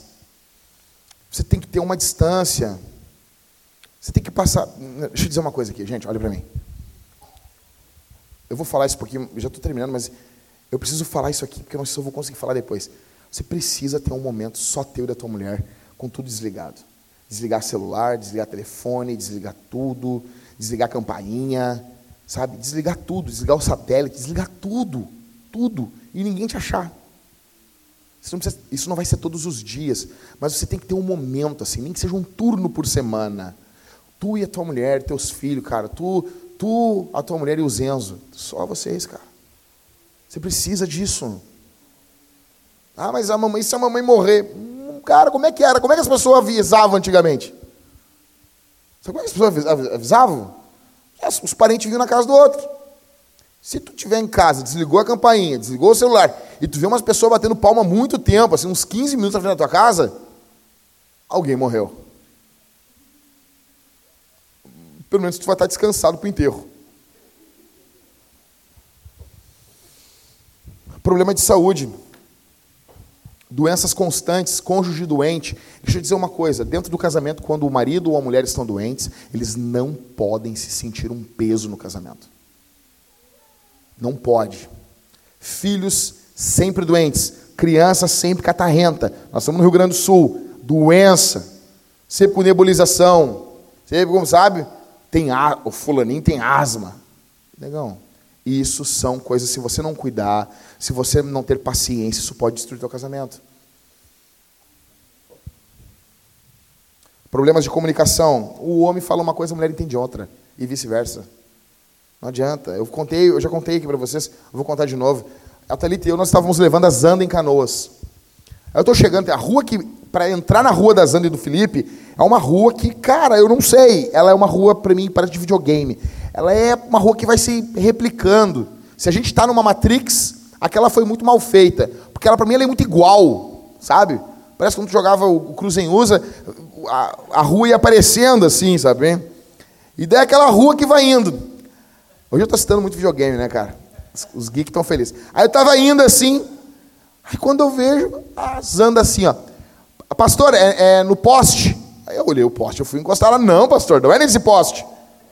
Aí eu pensei, ah, deve ser no outro, né? Fui encostar. Não, pastor, quando for eu te aviso. Fui dirigindo. A Thalita, a Thalita prova, ela estava lá. Aí fui indo, fui, fui fundo, fui fundo, quando vê, cara, passou uns quatro quilômetros. Ela, é aqui. Aí eu parei. Por que, que ela falou o poste lá atrás? Deus anda. Ela, não, eu só falei que tinha um poste. Eu, eu, eu não imaginava que não ia ter poste. Nós estamos no século 21. Que bom que tem poste. É, mas voltando para casa, eu tentei. Eu, gente, isso faz acho que mais de um ano. Eu não entendi ainda isso. Só que tem uma coisa eu tenho certeza que na cabeça da Zanda fazia sentido. Mas ela é uma mulher. Ela pensa diferente de mim. Dentro da cabeça dela, isso faz. Claro, contando agora é engraçado. Mas, cara, quando veio na cabeça dela, ela. ela pff, mas é óbvio. Então, homens e mulheres pensam diferente. Então, a gente tem que lutar no que envolve comunicação. Entendeu? Que bom que. Né? Felipe quis errar, mas. Estou brincando. É, mas, gente, mulher pensa diferente do homem. Desemprego. Perdeu emprego, cara. Encurtou a grana, encurtou tudo. Né? Diminuiu o dinheiro. Isso pode destruir um casamento. Apatia. Falta de vibração, falta de vida, falta de entusiasmo, raiva, ira constante, vergonha. Isso aqui não pode haver dentro do casamento. Isso é, isso é triste quando pessoas têm vergonha dentro do casamento. Luto. Cônjuges atentos. Você precisa estar atento ao seu companheiro, ao seu marido, à sua esposa. Em momentos de luto, isso pode desencadear depressão terrível. Julgamento, falta de apoio em momentos de muita depressão. Excesso de trabalho, workaholic. Trabalha que nem um louco. Normalmente, o excesso de trabalho ele é fuga de alguma coisa normalmente. Crianças, ah, crianças também, também, cara. Crianças são uma benção, mas tem um humorista que ele, ele, ele cita uma frase fenomenal. O sexo faz crianças pequenas. As crianças pequenas fazem o sexo dos pais ficarem pequenos. É verdade. Eles vão. Cara, entenda que você primeiro se casou com a sua esposa, ama o seu filho loucamente, mas muito mais a tua mulher, muito mais o teu marido. Quando você inverte isso, você destrói seu casamento. Individualismo. Pensa no eu, não pensa no nós. É o eu, é eu, é eu, é eu. Então aqui, rapidão, gente, rapidão, bem rápido. Por favor, presta atenção em mim aqui. Me, me dá mais esses minutinhos. Pô, eu acho que eu tenho esse valor para ti, cara. Ah, o pastor passou do tempo. Ah, mas eu acho que eu valho. Eu, eu, eu valo isso. Bem rapidão, cara. Estou correndo aqui. O senhor sabe, tem uns anjos aqui. Vai, Jackson, vai.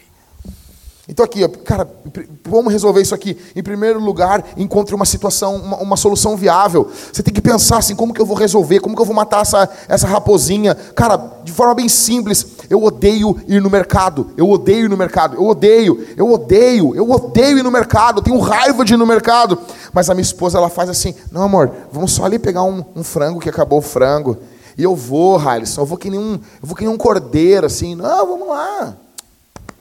Vamos lá, eu sou, sou maridão, sou Rodrigo Hilbert. Não, vamos lá. Chega lá, meu. Primeiro corredor já tem sete, oito coisas no carrinho. Eu, puxa vida, eu olho, tu me enganou.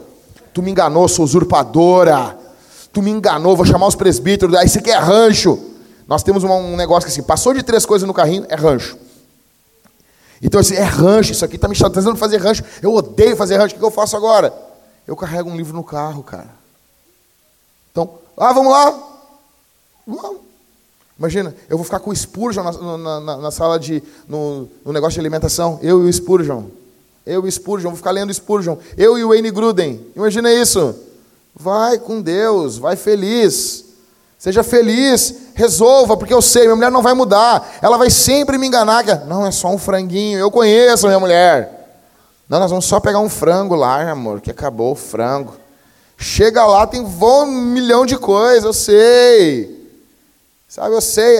Sabe, tem um anjinho, o diabinho, até o diabinho diz, bah, não vai nessa. Não vai, não vai. Ela vai botar a culpa em mim ainda, não vai, não vai, não vai. Então, em primeiro lugar. Em segundo lugar, algumas coisas você vai ter que abandonar. Isso que eu. Casal, isso aqui, cara. Algumas coisas você resolve, você vai ter que fazer. Então, assim, por exemplo, minha mulher nunca vai tomar café comigo. Porque eu odeio café. Eu odeio. Eu queria gostar. Desculpa, Leandro. Eu queria gostar. Eu queria gostar. Eu não, eu não quero falar assim, mas quando a pessoa bota café, abre o café, eu faço. Eu tenho vontade de vomitar. Eu, eu detesto café. Eu odeio café. E eu queria gostar. Eu tentei, cara, tentei, mas não adianta que nem conversão. Eu não gero essa vida em mim. Entendeu? E isso eu olho para ela, eu vejo as pessoas tomando café, todo mundo feliz, ela triste, tomando um cafezinho sozinha. E eu pensei, bah, a vida toda vai ser isso. Vai. Vai, a não ser que Deus faça um milagre em mim. Terceiro, existem épocas da vida que são duras, terríveis. Cara, coloque o seu casamento em primeiro lugar. Eu vou falar 10 formas de colocar o seu casamento em primeiro lugar. E eu vou fazer uma em cada 10 segundos. Em 1 minuto e 40 eu termino. É verdade mesmo. O caçador é aquele que matou as, as, as raposinhas, tá? Em primeiro lugar, ore. Se você não quer colocar o seu casamento em primeiro lugar, você pode orar a Deus e pedir ajuda. O Senhor Deus ajuda você. Em segundo, programe os seus horários e seus calendários. Junta, cara. Programa a tua vida junto com a tua mulher. Junta um dia, como que nós vamos fazer o nosso Shabá? Como que nós vamos fazer isso? Como vamos fazer as férias? Como vamos fazer aquilo outro? Como que vamos escapar essa semana? Terceiro, entreviste um casal mais velho. Cara, eu amo fazer isso. Eu faço isso toda hora. Eu pergunto, como é que vocês estão resolvendo isso? Olha para mim aqui, gente. Como que vocês estão fazendo isso? Como que vocês estão conseguindo fazer isso aí? Cheguei, o Michael dormiu lá em casa, a, a Mariana estava com a cara com sangue, assim, uma criança, pum, deu umas pancadas na cara dela. Eu olhei para ela assim, Mari, o, o, o, o Michael, como é que tu faz olhar tua filha apanhou assim para tu não enlouquecer com as pessoas? Daí ele me falando como é que ele faz. Falei, fiz isso várias vezes com o Catito com a Simone. Como que vocês resolveram isso no casamento de vocês? Ah, nós fizemos assim. Fale com casais mais velhos. Quarto, debata com casais da sua idade, não só com casais mais velhos. Pergunta: como é que tu está fazendo isso, cara? Como é que tu faz isso? Sabe, o problema é que nós somos muito, muito, muito, muito vaidosos. Nós, nós queremos resolver tudo sozinhos, sem perguntar para as pessoas. Então, tá o Mateus, cadê o Mateus? Tá o Mateus e eu voltando do Rio de Janeiro. Uns quatro dias depois, a Bebel ia começar a comer. A gente não sabia que cadeira nós ia botar a guria. Eu, ia, ah, vou botar, eu vi aqueles cadeirão de, de, de churrascaria, eu pensei, vou comprar uma cadeira daquelas ali de, de madeira. E daí, quando vê, sentou eu, o Matheus e uma mulher com a guria, com uma, uma guriazinha de colo. E, cara, não, o Matheus não aguentava mais, cara. O Matheus tentando dormir. Eu falei, como é que tu fez isso? Como é que tu fez aquilo? E a mulher, ah, eu, tô, eu comprei essa cadeira aqui. Para mim, essa cadeira é boa, ela é melhor, ela é pequena, ela é. Pro, tu não precisa carregar aquele trambolho no carro. E eu, ah, é verdade. Oh, deixa eu bater uma foto disso aí. Eu fui bater foto. A guria tinha, ela tinha 30 e poucos anos, minha idade. Eu fui perguntando. Então pergunta. Pergunta como vocês fizeram isso no casamento? Como que vocês fazem para resolver isso? Quinto, desliga os filmes e séries por uma semana. Desliga Netflix uma semana. Uma semana sem YouTube, uma semana sem série, uma semana. Uma semaninha. Não consigo, pastor. Um dia então. Tu consegue. Um dia. Um dia nós só olhando um para a cara do outro. Seis. Contrata uma babá. Contrata. Contrata, dá um dinheiro. Dá um dinheiro. Mas não contrata babá para ver filme, porcaria. Ah! Ah! Isso é burro. Cara, vai pagar para ver um filme. Mas, por favor, rapaz. Leva a tua mulher para um motel, passa umas horas alegres, rapaz. O Enzo está um pouquinho maior, contrata uma babá para tirar o Enzo de casa. Como os nego paga o babá para ver filme? Eu fico louco com isso. Não, alguém pode cuidar do teu filho para tu ver um filme, é tranquilo, mas não pagar o babá para ver filme, rapaz. Gasta um tempo com a tua mulher, meu. Leva a tua mulher para um motel, faz um. Não posso falar aqui essa hora, mas seja feliz. Deus te abençoe. Tá bom? Contrata uma babá. Sétimo, providencia uma troca de crianças. Tem que ter isso aqui na Vintage, cara. Tu fica com os meus Enzo, e daí na semana que vem eu pego os teus Enzo. Cara, tu pega, por favor, eu não sei como é que não tem isso aqui ainda, com um monte de, de, de criança. Fica com meus Enzo aí. Daí tu pega, cara, um, uma cesta, bota umas frutas, uns negócios muito loucos, rapaz. Sabe, essas coisas para foto de Instagram. Vai para um motel, cara, fica três horas, cara, três horas, mas tá louco. Deus fez montanhas em três horas. Vai fazer um milhão de coisas. Vai correr pelado, cara, feliz. Pô, cara. Então providencia uma troca de criança, como fica com meus Enzo aí. Oitavo, agenda uma data no motel. Então assim, teu filho já agora, não, teu filho ele é adolescente. Cara, adolescente é muito simples. Cara, dá um play para ele, quatro. Compra umas pizzas, velho. Compra, manda vir uns hambúrguer do Rodrigo lá. E negão, ó, pai e mãe vão dar uma saída, nós resolvemos uns problemas. E depois a gente volta, sai às 5 da tarde volta às 11 da noite. Eles estão felizes da vida, cara. E tu foi feliz também, golaço. Nono, desfrute do culto doméstico. Você não pode esquecer da vida espiritual, da vida com Deus. Décimo e último, aproveite seu Shabá. Meu, eu estou correndo que nem um louco aqui. E tudo isso aqui por quê? Por quê? Por que tudo isso?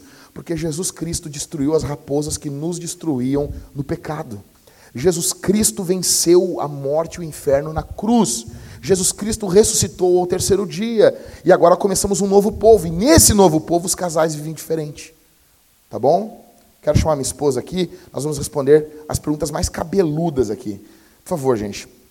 Eu quero. Isso aqui é com muita alegria que nós vamos responder as perguntas mais loucas. Vem cá, meu amor. Vem cá. Vem cá. Vem cá. Propaganda, essa camiseta aqui, ó, feminina em um mundo feminista em um mundo feminino. da casa Vambora, por apenas não sabemos ainda. É, vai ser mais barato que a da Cavalo Branco. Mas tu tá querendo me sacanear? Mas tá querendo me sacanear. Não, nós vamos baixar o preço da, da camiseta também. Obrigado, gente. Senta aqui, meu amor. Livre mercado, né, amor? Então, assim, ó, gente, nós vamos responder. Algumas perguntas nós já respondemos, vamos responder uh, as mais pedidas, as mais mais. Então, para ficar tudo condensado uh, nesse sermão, tá bom? Então, bora lá, primeira. Está liberada a masturbação? Bom, uh, deixa eu explicar para vocês. Como que nós vamos responder essas perguntas aqui? Nós vamos fazer três perguntas, sempre. Você sempre vai fazer três perguntas uh, para todas essas perguntas que nós vamos colocar aqui. Primeira pergunta: a Bíblia aprova isso? Ela condena? A Bíblia classifica isso como pecado? Segunda pergunta: uh, tem utilidade? Tem algum benefício? Terceira pergunta: causa dependência? Então, essas são as três perguntas. Então, vamos lá. Primeira pergunta uh, para isso aí: a masturbação. Existe algo na Bíblia que diz que a masturbação é pecado? Não. Eu sei que uns já pensar assim, sério, pastor? Escuta, rapaz, escuta o final. Não, porque a pessoa já ficou feliz. Ai, coisa boa. Não, te acalma. Então, primeiro, então a Bíblia não tem, não tem, não masturbarás, não tem na Bíblia. Não tem. Não tem, não espancarás o palhaço, não tem na Bíblia. Ah, mas tem o texto de Onã. Tu quer rir? Tu quer rir? Eu te conheço. Essa aqui eu conheço, essa aqui te segurando para não rir. Então, então uh, as pessoas usam o texto de Onã. O pecado de Onã não foi a questão da masturbação. O pecado de Onã foi que ele não quis dar uma descendência para cunhada dele. Ele, Tamar. Ele casa com ela, porque era lei ali em Levítico. O irmão dele morreu, ele é responsável por ela. E ele não queria cuidar da descendência do irmão. Tá bom? Por isso Deus matou ele. Uh, então, em primeiro lugar, a Bíblia não condena. Em segundo lugar, tem benefício? Pode ter. Dentro do casamento, sim. Pode ter. Em períodos onde o sexo convencional, o casal está privado, uh, uma gravidez de risco, menstruação, para alguns casais que eles não querem ter relação sexual com menstruação, então pode ser um, um subterfúgio. Aí a terceira pergunta: causa dependência? Pode causar. Pode causar. Então, é, qual o grande problema da masturbação? É, você não se masturba pensando em gelo, em trator. O problema da masturbação é porque ele é um ato egoísta. Quando ele ocorre de forma solitária, é pecaminoso. Agora, quando ele ocorre dentro do casamento, como uh, uma preliminar, como uma forma de terem prazer sexual quando estão privados uh, do, do, sexo convencional, ele é uma benção. Então a gente não pode, no primeiro momento, dizer é pecado. Não, é pecado quando ocorre de forma solitária. Quer acrescentar alguma coisa? Lembrando que a masturbação em si não é pecado, mas um solteiro, quando é, vai exercer esse ato, ele está pecando, né? Porque ele vai exercer o pecado de luxúria. É impossível ele não pensar em nada fazendo isso. Então a masturbação ela tem o seu lugar dentro do casamento, junto com o cônjuge também, né? Jamais pode ser um ato solitário, porque daí a pessoa também cairia no pecado de egoísmo. Ele serve, ela não é pecado desde que ela seja utilizada da forma correta para promover a união dos cônjuges, né? Um, uma ideia é o que diz Cântico dos Cânticos 2.3, quando ele está com a mão na cabeça dela e com a outra mão, a mão esquerda está na cabeça dela e a outra mão ele está estimulando ela sexualmente. Tá bom? Ficou bem explicado? Próxima pergunta. Sexo oral é pecado. Primeira pergunta, então, a Bíblia condena? Não. Segunda pergunta, há benefícios? Há, há benefícios.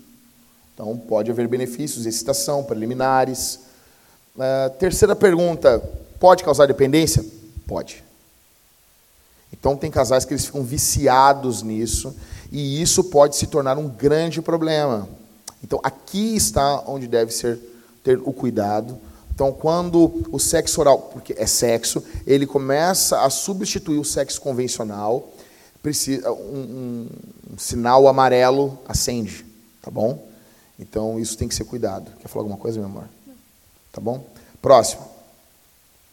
Essa pergunta, muitas pessoas perguntam, muitas, muitas. Uma vez me perguntaram, era um domingo, eu estava fazendo, me arrumando para vir para o culto, tinha feito uma mudança, domingo, dia do Senhor, mandaram uma mensagem para mim, pastor, sexo anal é pecado? Por favor, responda rápido. Eu, eu pensei o quê? Mas. E daí o cara ficou insistindo, por favor, tem que ser rápido, muito rápido. Eu fiquei pensando, nossa, no dia do Senhor. Primeira pergunta: a Bíblia condena? Não. Aí algumas pessoas vão dizer: não, mas sodomia. Não, primeiro que essa palavra nem tem na Bíblia. A palavra sodomia não tem na Bíblia. Segundo, o, o pecado de Sodoma e Gomorra, o primeiro pecado deles é, são atos homossexuais.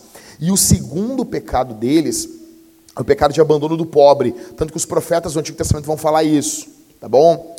Ah, algumas pessoas utilizam o texto lá de Romanos, hoje, de manhã eu não me lembrei disso, de explicar, uh, abandonaram o uso natural da mulher, se inflamando com homens. O, o, o, texto mostra o que, que o homem abandonou da mulher. Não é que ele abandonou da mulher o sexo vaginal para praticar com a mulher o sexo anal. Não. Ele abandonou a mulher para se inflamar com o homem. O natural é fazer sexo com a mulher. Tá bom? Então, em primeiro lugar, a Bíblia condena? Não. Não condena. Segundo, tem utilidade? Tem. Pode ter, cara. Pode ter utilidade. Terceiro, causa dependência. Aqui acende uma luz muito séria.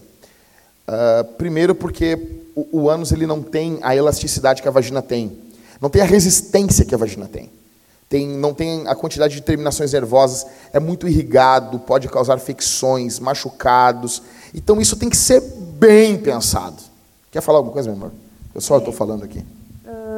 Em relação ao sexo anal, uh, tem que ter é um, tem que ter certos cuidados, né?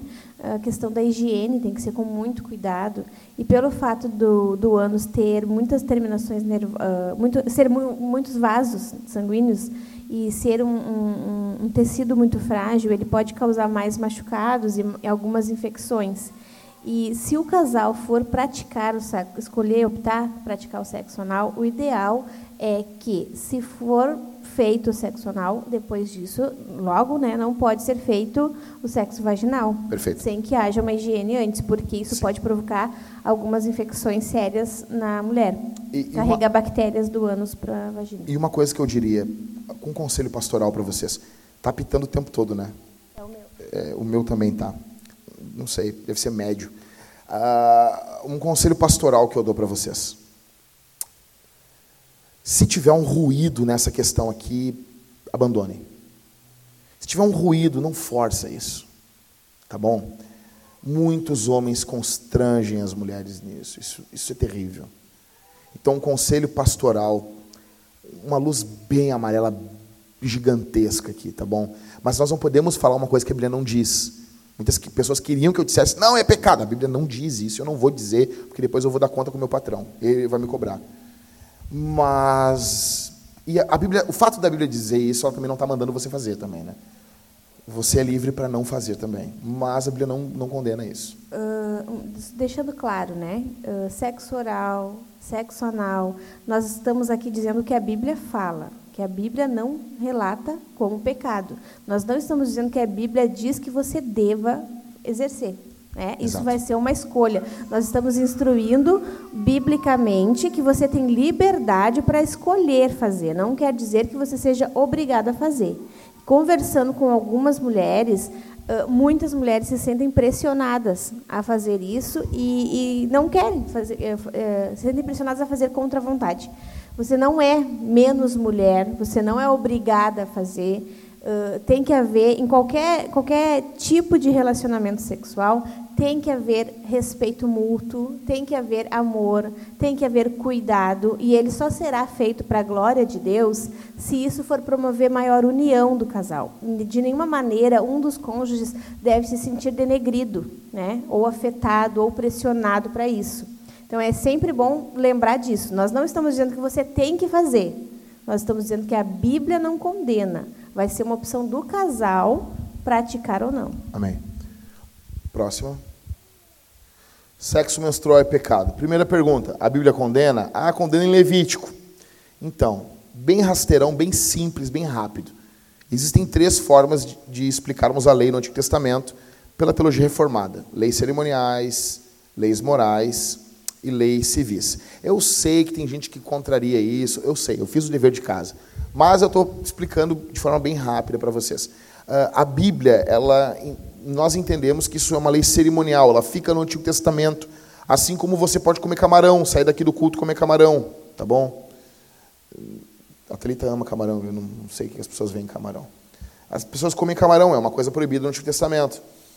Eu sei que eu tenho um problema, não tomo café e não como camarão. Que eu tenho um paladar mais refinado. É verdade. E humilde também. Então, assim, uh, você pode comer camarão. Né?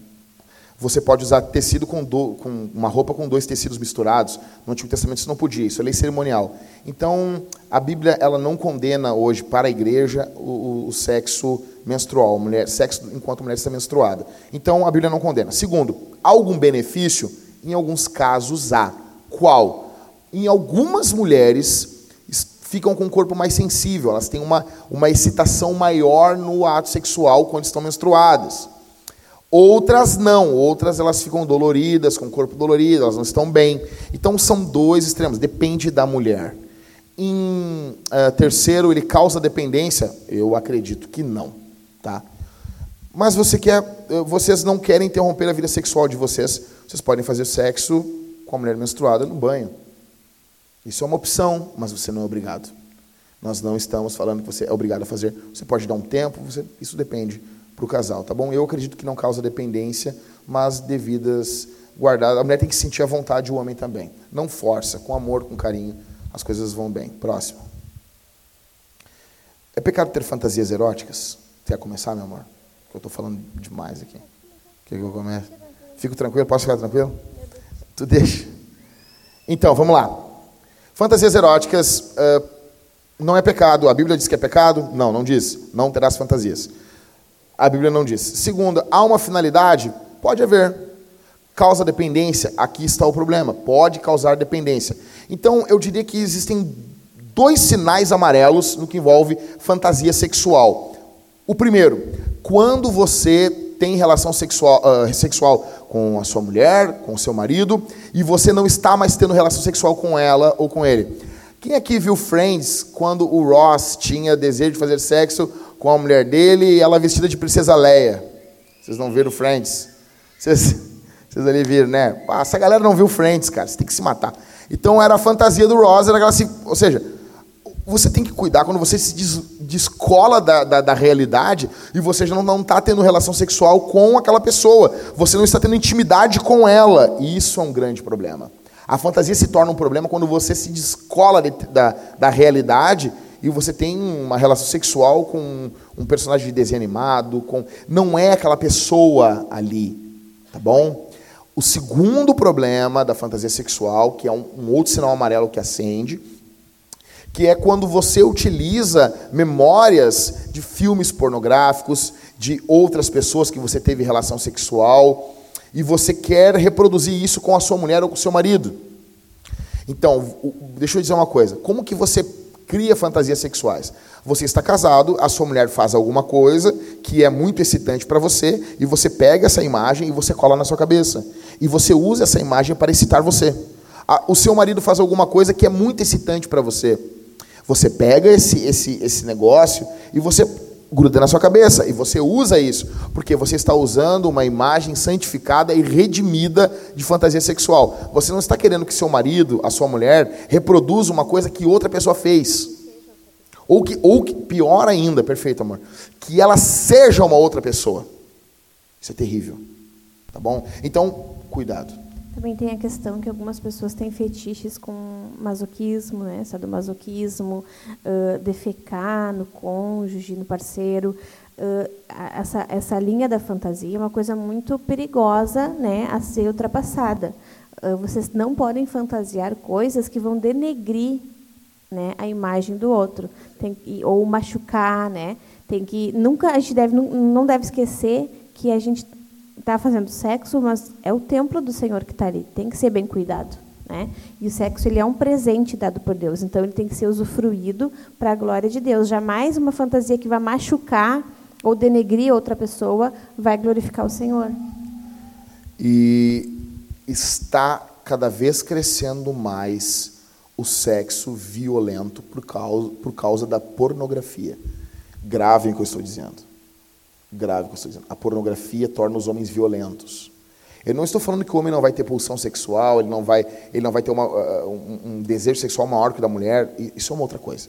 Mas coisas que machucam, denigrem a mulher, coisas que não honram a mulher, ela não termina um ato sexual alegre, se sentindo valorizada, se sentindo gente, ela termina invadida, violada, ela termina humilhada. Isso não é algo bom. Tá bom, gente? E isso tudo é fruto da pornografia. E cada vez mais a pornografia está ficando violenta. Cada vez mais. Tá? Eu não vou dizer algumas coisas que eu sei, mas o pessoal da Cavalo Branco sabe o que eu tenho dito para vocês. Tá bom? Então, muito cuidado com isso. Pode ter fantasia? Pode, mas com essas devidas, devidos cuidados. Próximo. É pegado usar brinquedos sexuais, brinquedos eróticos? Então, eu diria dois cuidados nisso. Não, vamos responder as perguntas. Primeira pergunta: a Bíblia condena? Não. Tem benefício? Tem, tem benefício. Terceiro, causa dependência? Mesma coisa. Pode causar dependência. Dois cuidados. Eu não utilizaria dentro do casamento órgãos sexuais. Você não dá uma vagina de borracha para o seu marido. Você não dá um pênis de borracha para sua esposa. Você não faz isso. Você não faz isso. Então, alguns brinquedos podem ser interessantes, pode ser... Até porque os membros do ser humano, eles não vão conseguir imitar não vão, não os vão. brinquedos, né? Existem coisas que um, um, um, algo mecânico vai fazer que um membro Eternamente. não vai fazer. Por exemplo, a mulher tem um vibrador, ela bota uma pilha, uma pilha alcalina, que ela vai ficar vibrando. Nunca um, Nunca um homem... o marido vai conseguir fazer, Não- fazer não a mesma vai coisa. conseguir Isso vai fazer. se tornar viciante. Viciante. Com o tempo, é possível que ela nunca mais consiga atingir o orgasmo com, com o seu marido. esposo. Exatamente. Tá bom? Então, eu cuidado com isso, Acho que utiliza. a regra da questão desses brinquedos, o que poderia ser utilizado são brinquedos que vão promover a união e a cumplicidade. Exatamente. Que vão vai haver mais cumplicidade, mais amor entre os dois. Vai empurrar cada vez um mais para o outro. É ok. Usa à vontade. Tem até gente que vende algumas coisinhas aqui que eu sei. Estou de olho. Próximo. O que é certo e errado no controle da natalidade? Agora nós vamos entrar na parte mais polêmica de todas. E eu queria a atenção de vocês. Bom, vamos lá. Ah, controle de natalidade, nós, nós temos cinco tipos. Ah, perfeito. Muito obrigado, meu amor. A Bíblia condena controle de natalidade? Não pastor? condena. Não tem. Não, controla, não controlarás a natalidade. Não tem na Bíblia isso. E é benéfico? Em algum momento pode ser. Em algum momento pode ser. Causa dependência? Pode Pode causar. Pode causar. Com o passar do tempo, um casal que fica muitos anos sem ter filhos, ele pode se tornar um casal egoísta que nunca quer ter filhos. Né? Então, vamos lá. Existem cinco tipos de controle de natalidade. Primeiro, oração. O casal tem relação sexual e confia em Deus. E Deus, Senhor, os filhos que o Senhor der, o Senhor deu. Nós acreditamos que esse é um ótimo método de controle de natalidade. Só que esse tem um grande problema. Ele gera pessoas farisaicas. Quem, quem confia no Senhor de orar e Deus dá os filhos que tiver que dar, normalmente, não sempre, mas algumas pessoas se tornam, se tornam assim ah, ah, ah, religiosas, querendo forçar os outros a serem assim. Então, se você quer optar por esse, nós ficamos muito felizes, mas você cuide para não esmagar as pessoas. Colocar um jugo sobre as pessoas que tu escolheu para ti. Né? Exatamente. Segundo método contraceptivo. Então, o primeiro é um método, oração. Qual o segundo? Método natural. Ah, tabelinha, método billing, pe- período fértil, aplicativos, calculadora de. Como é que é o nome? Calculadora de fertilidade. Ah, existe termômetro de ovulação, A mulher subiu a, a temperatura dela, esse termômetro vai mostrar, ela está ovulando. coito interrompido. coito interrompido, tudo métodos naturais. Então, então o primeiro é é, a pessoa não há não há nenhum método, o segundo métodos naturais. Terceiro método de método de barreira. Que são Preservativos masculinos e femininos, diafragma, diafragma, ah, espermicida. espermicida. Ah, um cuidado com espermicida. Ah, Algumas algumas alguns estudos estão vinculando nascimentos ah, de crianças com defeito, com problemas, a espermicidas. Então, muito cuidado. Ah, então, outra coisa, o espermicida pode causar infecção na mulher também. Então, a gente não aconselha você a utilizar. Então, esse é o terceiro forma de método contraceptivo, tá bom? Método de barreira. E ele é um dos melhores métodos mais seguros. Quarto método são métodos potencialmente abortivos, que são anti- anticoncepcionais geral e DIU. Tá? Pílulas anticoncepcionais. Pílulas injeção anticoncepcionais, anticoncepcional. injeção. Vamos, vamos explicar uma coisa para vocês. Como que, como que funciona? ah, ah, o Diego até mandou para mim, eu, eu tenho que gravar um, um disclaimerzinho no final desse sermão em casa e mandar para vocês para estar bem direitinho. Ah, como que ocorre a, a, a fecundação, é o nome. O espermatozoide, ele encontra o óvulo e há a fecundação.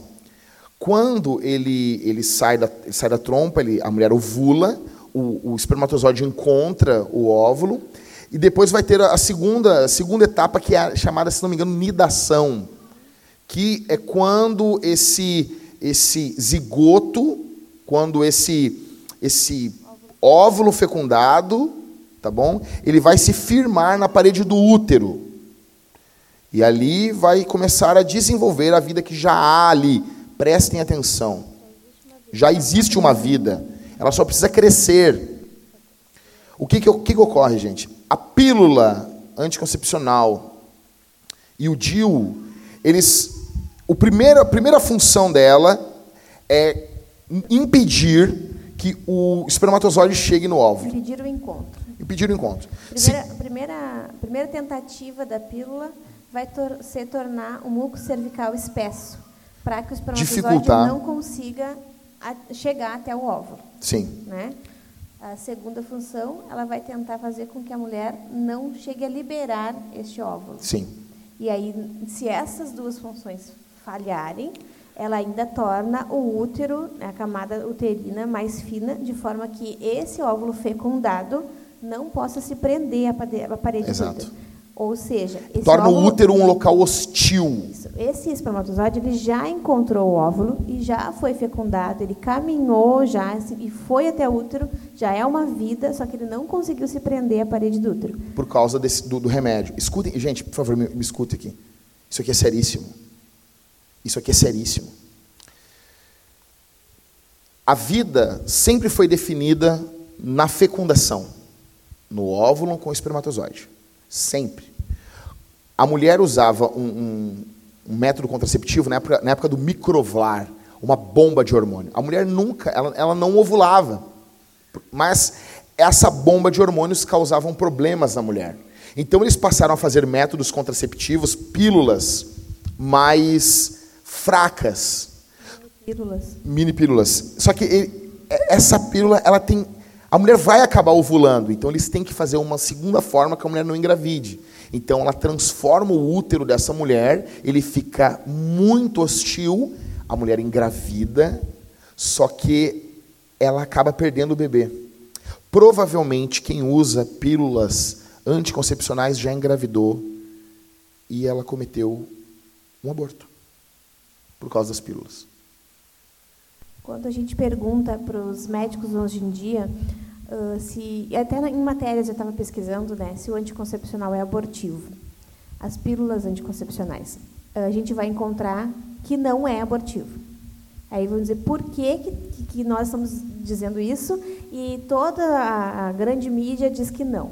Porque uh, para que não, para que se pudesse dizer que um anticoncepcional não é abortivo, foi mudado uh, a, o conceito de vida. Então, para nós, nós sabemos que no momento em que um espermatozoide encontra um óvulo, ali gerou-se vida. Ali Deus, o Criador, como Davi diz, já nos via uh, pequenos e isso. informes. Sim. Né? Isso já é vida. Para nós que conhecemos a Bíblia, sabemos que isso é vida. Aí a, a ciência né, uh, uh, Redefine... redefiniu o conceito de vida para que pudesse ser propagado que os métodos anticoncepcionais pílulas não fossem abortivos. Ou seja, para eles vida é só quando se prende na parede do útero. Só depois que ocorre a nidação. Só depois que ocorre a nidação. O, o DIU, ele, então assim, a primeira uh, função da pílula não é ser abortivo, nem a segunda.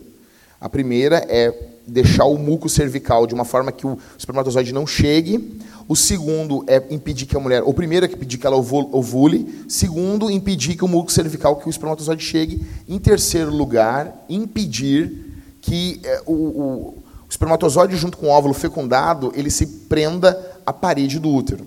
Já o DIU, a primeira função dele, a primeira função dele é abortivo. Então, isso é seríssimo, gente. Nós vamos falar uma coisinha para vocês da nossa vida aqui. Antes de termos a Bebel, nós perdemos um bebezinho. Estávamos conversando com vários médicos e uma médica, ela abriu o peito para nós. O que, que ela disse, meu amor?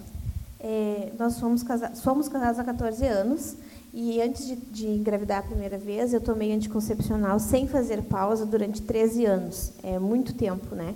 E aí essa foi a primeira médica que me falou isso, eu nunca tinha ouvido falar, que pelo fato de eu tomar anticoncepcional por muito tempo, eu posso ter tornado o meu, útil, o meu útero um ambiente hostil.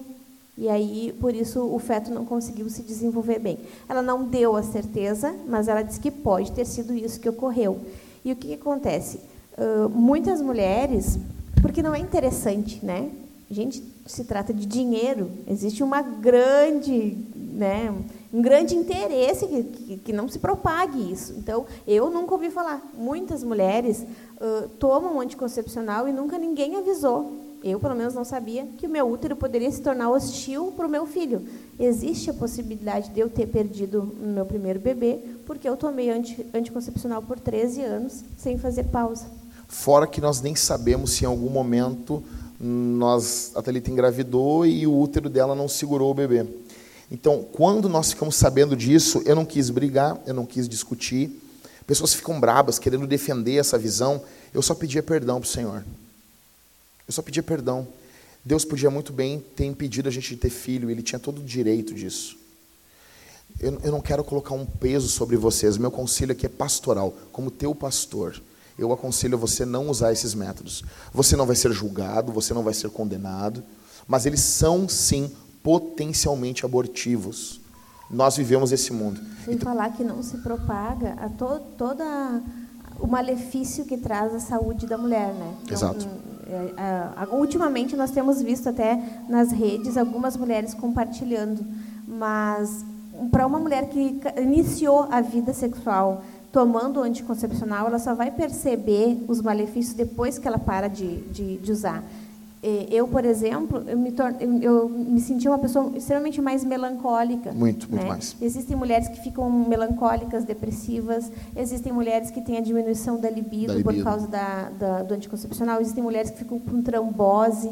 Então, exi pesquisem. Existem muitos malefícios. é os, algo a ser repensado. Peguem os efeitos colaterais da pílula e vocês leiam tudo e a mulher está dizendo assim: eu prefiro passar por tudo isso do que correr o risco de ter um filho.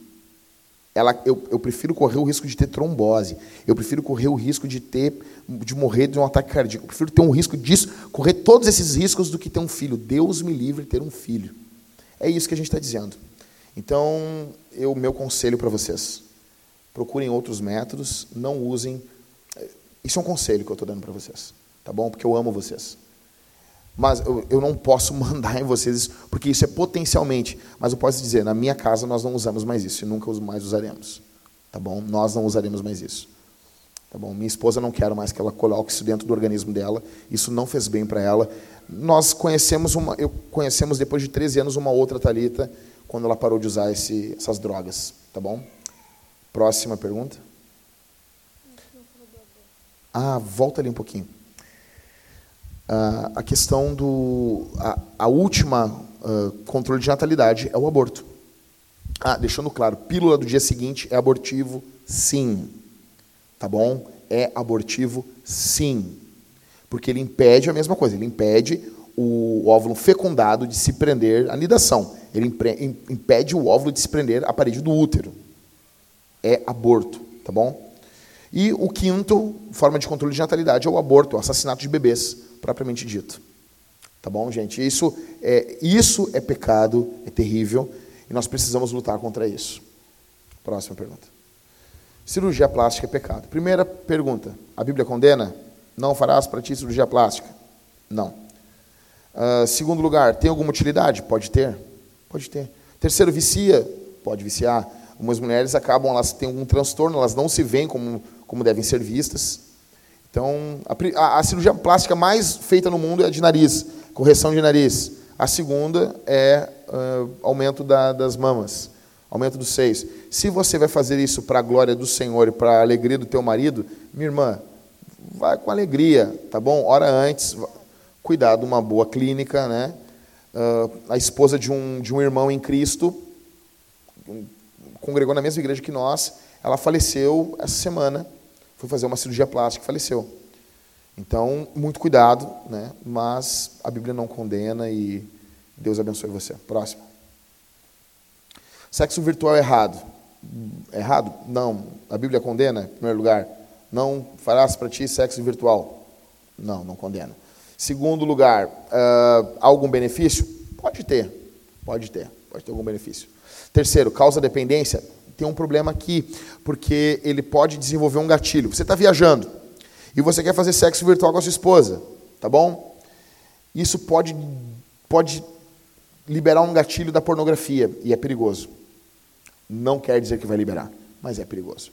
Segunda coisa que eu diria, eu vi uma foto do Mark Zuckerberg e Christopher com um, uma fita no, na câmera do, do notebook. Se ele, ele, se o Mark Zuckerberg não confia que alguém não vai entrar no notebook dele, por que, que tu acha que alguém não pode entrar nas suas redes sociais. Então, assim, é muito improvável que isso não possa cair na rede.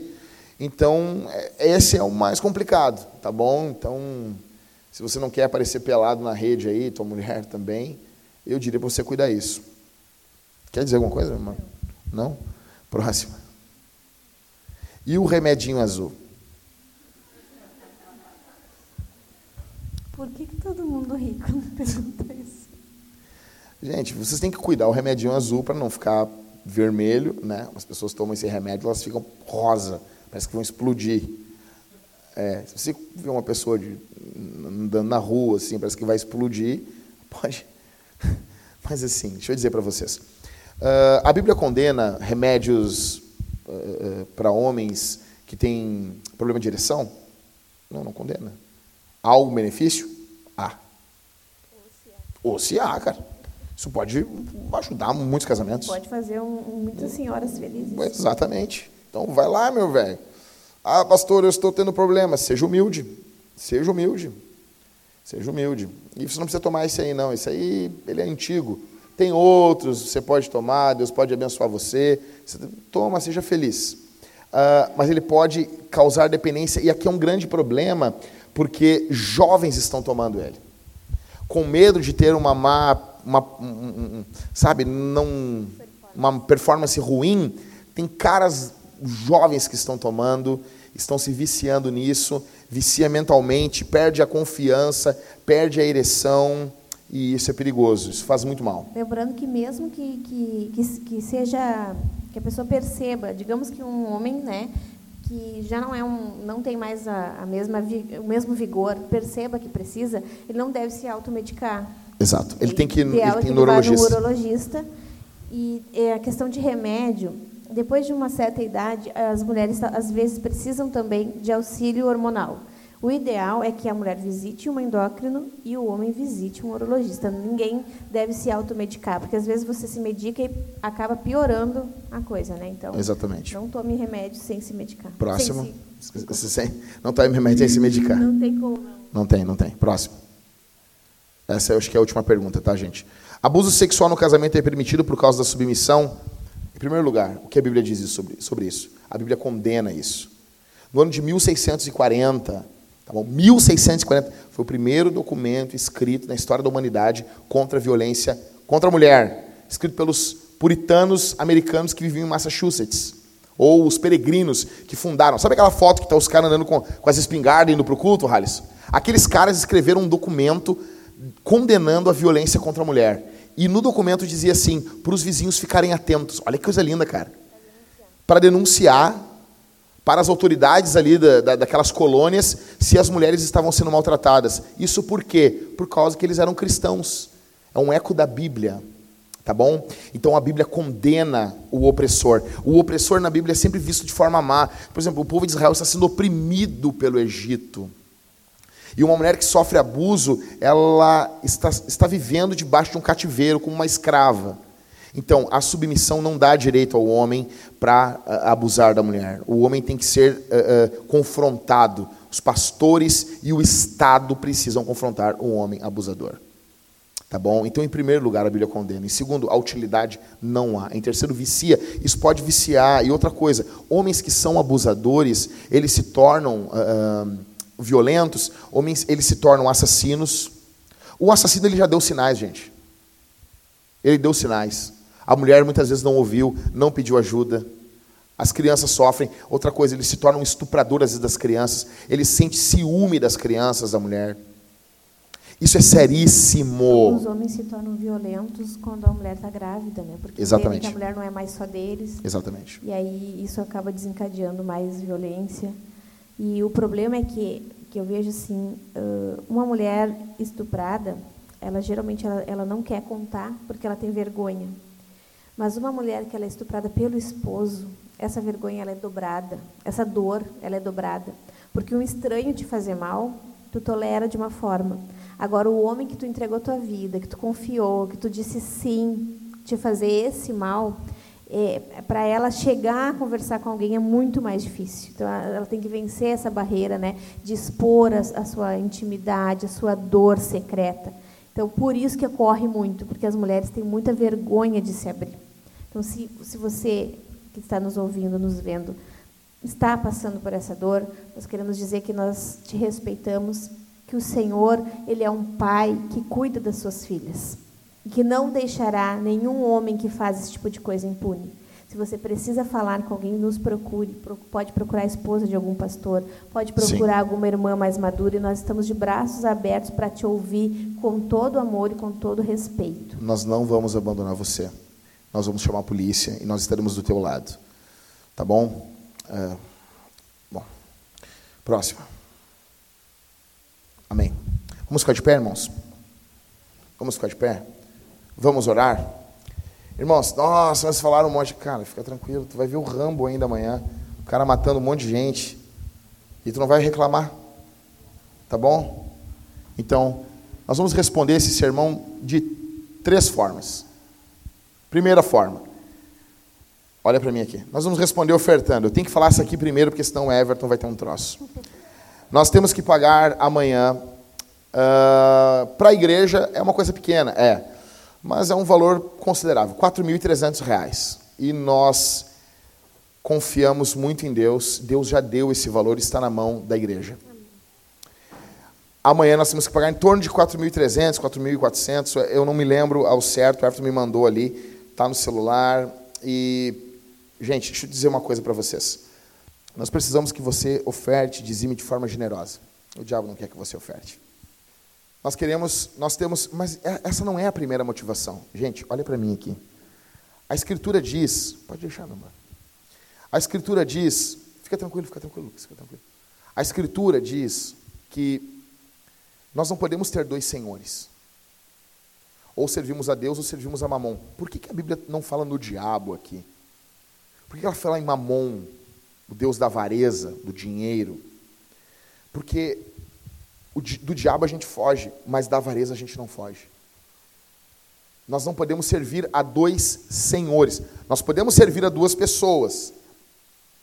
Não podemos servir a dois senhores. A dois, a três, a quatro. Podemos servir a várias pessoas. Mas Senhor é somente um. Senhor é somente um. E deixa eu me dizer uma coisa para você. O dinheiro, ele é um Deus na nossa cultura. Ou você serve ao dinheiro com o teu Deus, ou você serve o teu Deus com o dinheiro. Ou você usa Deus para alcançar o dinheiro, para alcançar bens materiais, ou você usa o dinheiro para a obra de Deus. Não tem uma outra possibilidade. Deus nos deu dinheiro para que ofertássemos, ajudássemos pessoas, tivéssemos mantimento. Existe uma parcela no seu dinheiro aqui que ele é do Senhor. E nós queremos continuar pregando o Evangelho. Gente, o que nós falamos aqui, isso aqui, se a gente fosse calcular, isso aqui é incalculável. É incalculável. Eu quero que você seja generoso, não vá para casa sem ser generoso. Segundo lugar, nós vamos responder esse sermão cantando. Gente, nós precisamos cantar ao Senhor. Eu fico pensando as pessoas, nós cantamos muito baixo, cantamos sem vida. Eu vou começar no culto da noite a caminhar pelos bancos, a tirar a mão da pessoa do, do, do bolso, a dizer: canta, animal, canta com vontade. Vamos responder cantando. Em terceiro, vamos responder ceando. Vai pegar o pão, vai estar aqui os irmãos orando, vai mergulhar no, no vinho, no cálice bronze ou no suco no cálice dourado. Assim nós estaremos comendo e bebendo com Deus. Se você congrega em alguma igreja, você é convidado a cear conosco. Você vai vir à frente, vai ter o gasofilácio, pode largar a sua oferta aqui, ou lá no fundo com o Thales. Pode ser em cartão também, cartão de débito, crédito no fundo, ou aqui na frente no gasofilácio. E você vai cantar e vai sair daqui em missão. E ao sair em missão, você vai pregar o Evangelho essa semana, para a glória do nome do Senhor. Amém? Feche seus olhos. A Thalita vai orar por nós. E depois nós iremos cantar junto com a banda. Feche seus olhos. Pai, muito obrigada pela oportunidade que o Senhor nos concedeu de aprendermos mais da tua palavra. Muito obrigada porque o Senhor reuniu um povo que se chama pelo teu nome, que é a tua igreja, por nos inserir, Senhor, como membros do teu corpo. Obrigada, Senhor, porque o Senhor tem sido bondoso, generoso, teus laços de amor nos atraem até este lugar. Eu te peço, meu Deus, que tu nos dê sabedoria, nos dê graça, que nós possamos expulsar as raposinhas dos nossos relacionamentos, que o nosso coração venha se converter a ti e o coração do marido, a esposa, o coração da esposa, o seu esposo. Deus nos ajuda a glorificarmos o teu nome, que os nossos relacionamentos sejam restaurados para a tua glória. Nos dá a tua graça, a tua sabedoria para sermos missionários dentro desta sociedade. Que nosso casamento, Senhor, venha refletir teu relacionamento com a tua igreja. Abençoa, Senhor, a cada irmão que irá ofertar agora. Como nós precisamos, Senhor, que tu repreenda a avareza do nosso coração. Eu te peço, Senhor, que tu possa dar prosperidade e também generosidade para os meus irmãos.